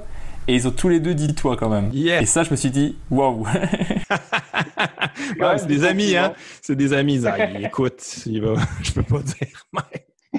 Ah, ils ont- ils- maintenant, ils ont peur que Mike soit, soit vexé, mais je pense que Mike l'écoutera pas. Non, Mike est pas vraiment vexable à ce niveau-là, d'après moi, non. Parce que si je pouvais, si je pouvais ne pas vexer Mike Ward, ça m'arrange. je pense qu'il est très dur à vexer, mais ça se peut hein, en même temps. Il faudrait que tu ailles loin. Ça se peut. Il y a, il y a PE, un humoriste euh, belge, qui a dit dans, dans le podcast euh, que j'avais fait avec lui, il a dit qu'il avait, qu'il l'avait appelé le patron une fois qu'ils étaient tous les deux sous, et il a dit qu'il avait été vexé par ça. Mais je crois était juste sous, en fait. Ouais, ben Mike Sou, euh, c'est- une autre affaire quand même. ben moi, non, j'ai le même technicien que, que Mike Ward, donc on, on partage le même te- technicien de son, puis euh, on se raconte des anecdotes souvent, puis lui il dit qu'il y a- y Mike Ward, Mike Ward qui boit un peu, on l'appelle Funny Mike, puis quand il a beaucoup trop bu, c'est Evil Mike, là, fait que euh, il a peut-être pogné Evil Mike. Euh, choix suivant, ne mets pas de soucis avec tes amis, je pense, entre Louis C.K. et Bill Burr. Ah, mais c'est quand même une bonne question. C'est quand même une Ouais, bonne question parce que Je sais, J'ai merci. beaucoup de respect pour ce que Louis C.K. a fait, mais pas dans le privé. Là, on parle de sur scène. J'aime bien parce que maintenant, à chaque fois, on est obligé de le préciser. Mais je te dirais que tu sais, j'ai écouté son, son dernier spectacle là, qui, euh, qui vendait sur son site, Louis C.K. Il y a quelque chose de particulier quand même dans maintenant qu'on sait ces anecdotes-là sur lui, puis tout ça, puis la manière qu'il se défendait de ça, moi, j'étais pas vraiment convaincu ni satisfait. Donc, tu sais, c'est une relation de confiance. Là. Je pense que tu bâtis avec un humoriste, tu lui fais confiance, tu dis, tu peux y aller, tu sais, je, même tu peux aller loin. Moi, je te fais confiance. Je pense que tu es une bonne personne. Tu sais, souvent, c'est ça Ouais. notre gut feeling. Tu es une bonne personne. Fait que tu peux en dire des trucs wrong, tu sais, ça me dérange pas. Là, moins l'impression que c'est une bonne personne. Fait qu'on dirait que Ouais. j'ai moins envie de, d'y en donner. Fait que j'ai, j'ai pas euh, adoré son dernier. J'ai pas trouvé ça mauvais. Je suis sûr qu'il y a des bons trucs quand même, mais on sait ça. On dirait que la- le lien de confiance était brisé. Puis Bill Burr, j'ai, ça fait quelques spectacles que j'ai quand même décroché, je te dirais. Je trouve que c'est souvent les mêmes sujets qui reviennent. Toujours une certaine euh, misogynie comme euh, une misogynie comme assumée un peu euh, en clin d'œil, mais à un moment donné, quand c'est toujours ça, ça devient un petit peu euh, désagréable. Euh, ouais, je le trouve toujours efficace. C'est un gars qui a beaucoup de talent, mais je trouve que c'est beaucoup, beaucoup les mêmes sujets qui reviennent. Puis, mais quand il est euh, dans son dernier spectacle, à la fin du spectacle, il est plus honnête, il est plus euh, introspectif par rapport à lui. Et ça, j'ai trouvé ça super intéressant. Je trouve qu'il il manque de ça chez Bill Burr. C'est toujours, euh, il est toujours dans une espèce de confrontation, mais qui l'exclut. Mais quand il s'inclut, quand il réalise que lui aussi a des démons, puis il y a de la colère en lui, puis qu'il en parle, ça, je trouve ça intéressant. Tu sais, pour moi, il devrait y avoir plus de ça chez lui. Donc, euh, Ouais, si j'avais choisi, je pense, c'est quoi, je vais te dire de quoi de controversé, je vais te dire Louis C.K. Je pense qu'il m'a moins perdu que Bill Burr, malgré toutes les controverses. Bah, moi, je, je dis, moi, je dirais Louis C.K. aussi, donc. euh. Bon, on est deux. On, on s'est mouillé les deux. Mais Bill Burr, je suis comme toi. À un moment donné, je me, je me dis, change. euh. Ah ouais, mais c'est juste qu'à un moment donné, les mêmes sujets, ça, ça peut devenir ennuyeux. Euh, c'est prévisible, donc c'est moins, euh, c'est moins intéressant. Là. Il y a des fois, comme tu disais, que des sujets un petit peu trop euh, sexistes et euh, à un moment donné, je, je ris et je me dis ah pourquoi je c'est- je, je suis pas je suis pas content de rire à ça. Ouais, ouais, tu ris de l'efficacité de la blague, mais finalement, quand tu penses euh, au propos de la blague, t'es comme bon, pourquoi, pourquoi j'ai été embarqué là-dedans? Ouais, c'est ça. Bon après, je pense que je vais avoir ça en réécoutant les spectacles de Louis C.K. aussi. Peut-être que je vais les mettre en perspective maintenant. Je te confirme que oui. Choix suivant entre Patton Oswalt et Sarah Silverman. Euh, je pense, je dirais Sarah Silverman, parce que Patton Oswalt, c'est quelqu'un qui est bon, il est beaucoup respecté dans le milieu euh, alternative comedy, puis euh, c'est quelqu'un que j'ai toujours respecté aussi, que j'écoute tout ce qu'il a fait, puis je trouve qu'il y a des trucs intéressants, mais j'ai jamais trop compris le méga buzz autour de Patton Oswalt. Tu sais, je trouve que dans, dans bon dans son spectacle, euh, son spectacle où il parle de de, de sa femme qui est décédée, puis là, il annonce ça à son enfant. Ça, je trouve, c'est une des, affaires les plus incroyables euh, de vérité, puis d'intensité. Bon, c'est pas l'affaire la plus drôle, on s'entend, là, mais ça, je trouve que ça prend beaucoup, beaucoup de talent faire ça sur scène, puis d'assumer ça, puis d'aller dans ces zones-là. Et que je le respecte beaucoup pour ça. Mais en général, je te dirais, sur son joke writing, on dirait que ça m'a jamais vraiment touché, tandis que Sarah Silverman, au début, j'aimais vraiment pas beaucoup ce qu'elle faisait, mais plus ça va, les derniers, les derniers spectacles qu'elle a fait, j'ai trouvé qu'elle avait des trucs euh, bien euh, brillants. J'aime son écriture. Je trouve qu'il y a une certaine finesse là-dedans. Elle est capable de repousser des limites, de, de, de, toucher sur des tabous, mais en restant dans la blague. Donc, euh, elle nous garde avec elle tout le temps. Je trouve qu'elle est très habile. Encore une fois, je te suis sur le choix parce que euh, Patton Oswald, je, trouve qu'il est super chouette à écouter, mais je, je ris pas beaucoup. Que Sarah Silverman, je, je suis mort de rire à certains moments, quoi. Ouais, ouais, ouais. C'est plus axé sur la blague, elle. Mais ouais, je j'ai jamais trop compris pourquoi Patton Oswalt était aussi populaire. Mais en même temps, je suis content parce que je trouve que c'est un, un, un, beau talent. Puis tant mieux si ça, si ça touche euh, des gens. Mais, mais ouais, Sarah, Silverman, je trouve que je trouve qu'elle devrait même être plus euh, respectée que ça.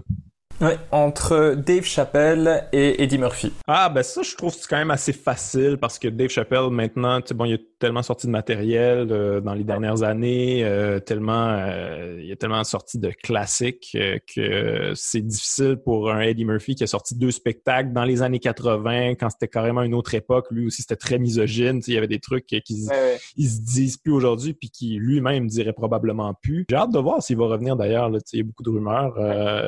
ça a l'air que peut-être qu'il est en négociation, là, ou je sais pas si c'est signé ce contrat-là avec Netflix. Là. On a de savoir. Ouais, ouais, ouais. Mais Dave Chappelle, c'est comme c'est un un génie, là. C'est un génie de notre époque. Moi, je veux dire, il y a des fois, en fait, souvent, il y a des trucs avec lesquels je suis pas d'accord non plus. Là. Je trouve que lui aussi, bon, il y a un peu de sexisme dans ses affaires, puis des fois, ça je trouve pas ça nécessaire, puis je trouve pas que c'est à la hauteur de son talent, mais en même temps, euh, pour tout ce qui est euh, sujet plus euh, racial et tout ça, lui, c'est le meilleur. C'est lui qui, qui, a la meilleure perspective, qui est capable de simplifier des, des sujets complexes, puis de faire rire les gens avec ça, avec un naturel désarmant. C'est vraiment la personne la plus à l'aise sur scène que tu verras, que tu verras jamais. Là. Moi, je l'ai vu live quelques fois. Puis à chaque fois, c'est comme c'est spécial. Tu as, vraiment l'impression d'écouter quelqu'un qui euh, jase dans son salon. Là. Mais j'ai essayé que le choix soit compliqué avec l'affect, puisque c'était ton. Eddie Murphy, c'était celui qui t'a fait aimer l'humour au départ, donc je pensais que ça allait être plus difficile. Mais du coup, je te, change la question entre Dave Chappelle et Louis C.K. Euh, ça serait hmm. plus dur déjà. Je suis content. Ouais, ouais, c'est plus dur. C'est plus dur. Euh, je pense que je garderais Dave Chappelle, mais en même temps, peut-être que je suis un peu ingrat avec ce que Louis C.K. a représenté pour le stand-up, parce que j'ai l'impression qu'il a fait beaucoup, beaucoup, beaucoup avancer le stand-up. Juste dans juste dans son éthique de travail. Là, il sortait un nouveau euh, special à chaque année, puis après ça, tout le monde s'est mis à faire ça. Tout le monde a suivi sa voix, puis là, ça fait en sorte que les humoristes euh, sortent plus de matériel, ils deviennent meilleurs. Euh, fait qu'on y doit beaucoup, je pense. Mais je pense que justement, Dave Chappelle a rattrapé ce flambeau-là quand Louis C.K. a quitté. Donc, c'est un peu lui le nouveau roi du stand-up américain. Très, j'avais entre Stuart Lee et Ricky Gervais. Ah, Stuart Lee. Stuart Lee. J'aime bien, bien Ricky Gervais quand même. il a fait des bons trucs. je pense que j'aime mieux son écriture euh, de fiction, je dirais, mais, euh, mais c'est quelqu'un qui, sur scène, était, au début, il n'était pas très bon. Hein, c'était plus des conférences, je trouvais. Moi, j'ai vu tout, tout, tout ce qu'il fait. Puis là, maintenant, comme il y a une certaine aisance, puis euh, il, a, vraiment bien cerné son personnage de scène, puis il est efficace. Mais, mais non, Stuart Lee, définitivement. Là. Je ne sais pas si tu as vu avec Ricky Gervais, il y a, sur Netflix, il y a la série Afterlife. Oui, j'ai vu la première saison, j'ai pas vu la deuxième encore. Ah, il faut, faut la regarder, elle est top. Moi, j'ai adoré ça. Oui, il écrit très bien. Ouais, c'est très, bah, c'est super beau et enfin le comédie, comédie tragique comme ça, tu passes des rires aux larmes. Moi, ça me, enfin, j'ai adoré. Il, était écœurant là-dedans. Moi, je pense que toutes ces séries, j'ai aimé ça. Euh, Derek, j'ai trouvé ça brillant. Euh, The Office, pour moi, c'est comme, c'est dur à surpasser. Ça, ça joue sur une ça joue sur une ligne où on sait bon, les gens, ils savaient même pas à l'époque si c'était vraiment un documentaire ou si c'était une fiction, tellement que c'était bien joué, c'était bien fait, c'était malaisant, c'était bizarre. Non, non, c'est du génie, là. entre Jimmy Carr et Catherine Ryan. Euh, je dirais, je dirais Jimmy Carr. J'aime, bien ça. J'aime bien euh, sa manière de, de, de faire des liners, euh, des liners aussi poussés. Je l'ai vu souvent à Montréal aussi. Vraiment euh, sympa, ce, ce gars-là. Euh, d'ailleurs, c'est un des, de ceux à Just for Laughs que quand tu vas voir des spectacles, tu le vois partout. Là. Il va voir les spectacles de tous ses collègues. Il est là toujours Ah, dans, cool. dans la foule, avec toujours en veston cravate, même s'il joue pas. Puis ouais, très sympa, puis euh, très efficace. Euh, ouais, ouais, redoutable en fait. Il, y a, il y a ce qu'on appelle à Just for Laugh le, le Nasty Show. C'est un show où tout le monde va le plus loin possible, en gros. Puis Jimmy Carr, c'est à chaque fois qu'il est sur le spectacle, c'est lui qui vole la vedette. Donc, euh, très efficace. Je, vois, je l'ai vu en spectacle, il est venu à, il est venu à Bruxelles, euh, c'était mon, mon cadeau d'anniversaire d'ailleurs. J'ai adoré ce truc, mais enfin, il est tellement fort, tellement d'aisant sur scène, c'est impressionnant. Il, il fait son spectacle et il y a quelqu'un qui dit quelque chose dans le public, il revient dessus, il, il, il en parle pas pendant 20 minutes, mais il va, il va refaire une blague euh, 20 minutes plus tard et avec une aisance, c'est impressionnant. Ouais, il inclut beaucoup le public, il est efficace. Entre, et c'est le dernier choix, entre George Carlin et Robin Williams.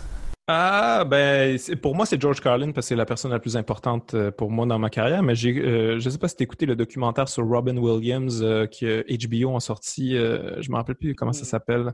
A State of Mind, genre. Euh, c'est vraiment intéressant. On Ok.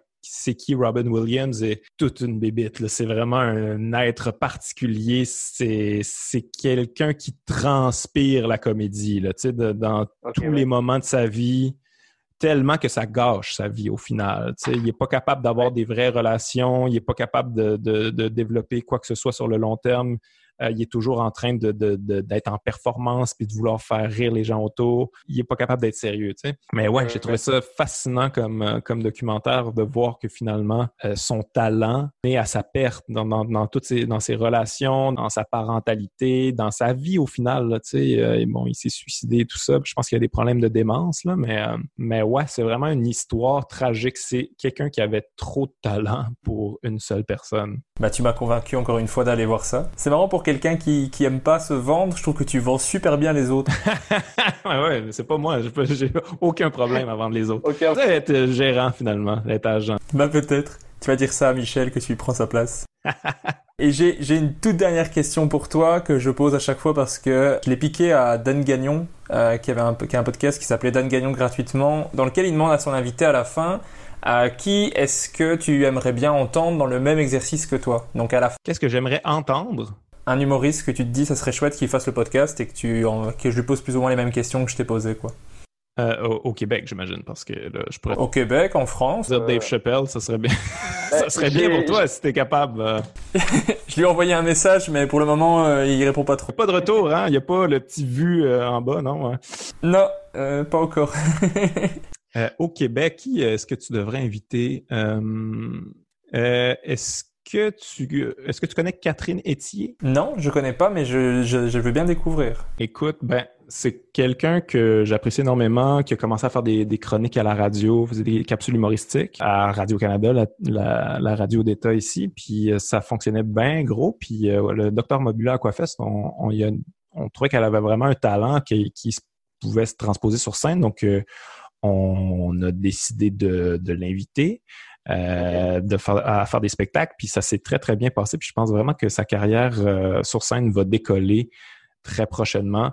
Euh, puis c'est vrai, elle est vraiment brillante, puis elle est très très drôle en podcast. À chaque fois que je l'ai vue, je l'ai trouvé, euh, je l'ai trouvé excellente. Et elle a beaucoup de, tu iras très écouter ce qu'elle fait, beaucoup de vocabulaire, puis euh, un, un univers vraiment particulier, unique à elle que j'apprécie énormément. Ok, ben j'irai j'irai écouter. Moi j'adore découvrir de nouveaux humoristes. euh.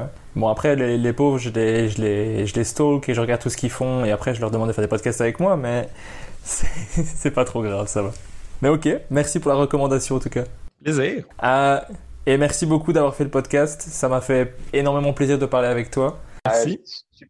Ben, je t'en prie. J'étais tellement content de voir que tu disais oui et euh, directement, euh, c'est cool. Ben écoute, il y a une espèce de communauté de podcasteurs où je sais c'est quoi aller demander à quelqu'un ah, veux-tu faire mon podcast et tout ça. Fait que j'essaie de j'essaie de dire oui quand ça fonctionne dans mon horaire, donc ça me fait plaisir. Ben, merci beaucoup.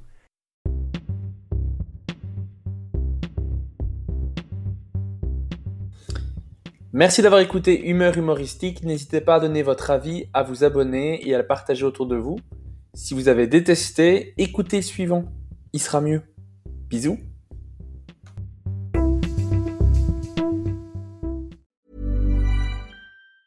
Even on a budget, quality is non-negotiable. That's why Quince is the place to score high-end essentials at 50 to 80% less than similar brands. Get your hands on buttery soft cashmere sweaters from just 60 bucks, Italian leather jackets, and so much more.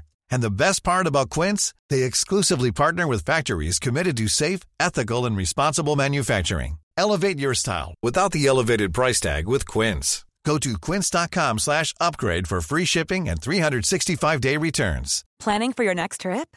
Elevate your travel style with Quince. Quince has all the jet setting essentials you'll want for your next getaway, like European linen, premium luggage options, buttery soft Italian leather bags, and so much more. And is all priced at 50 to 80% less than similar brands.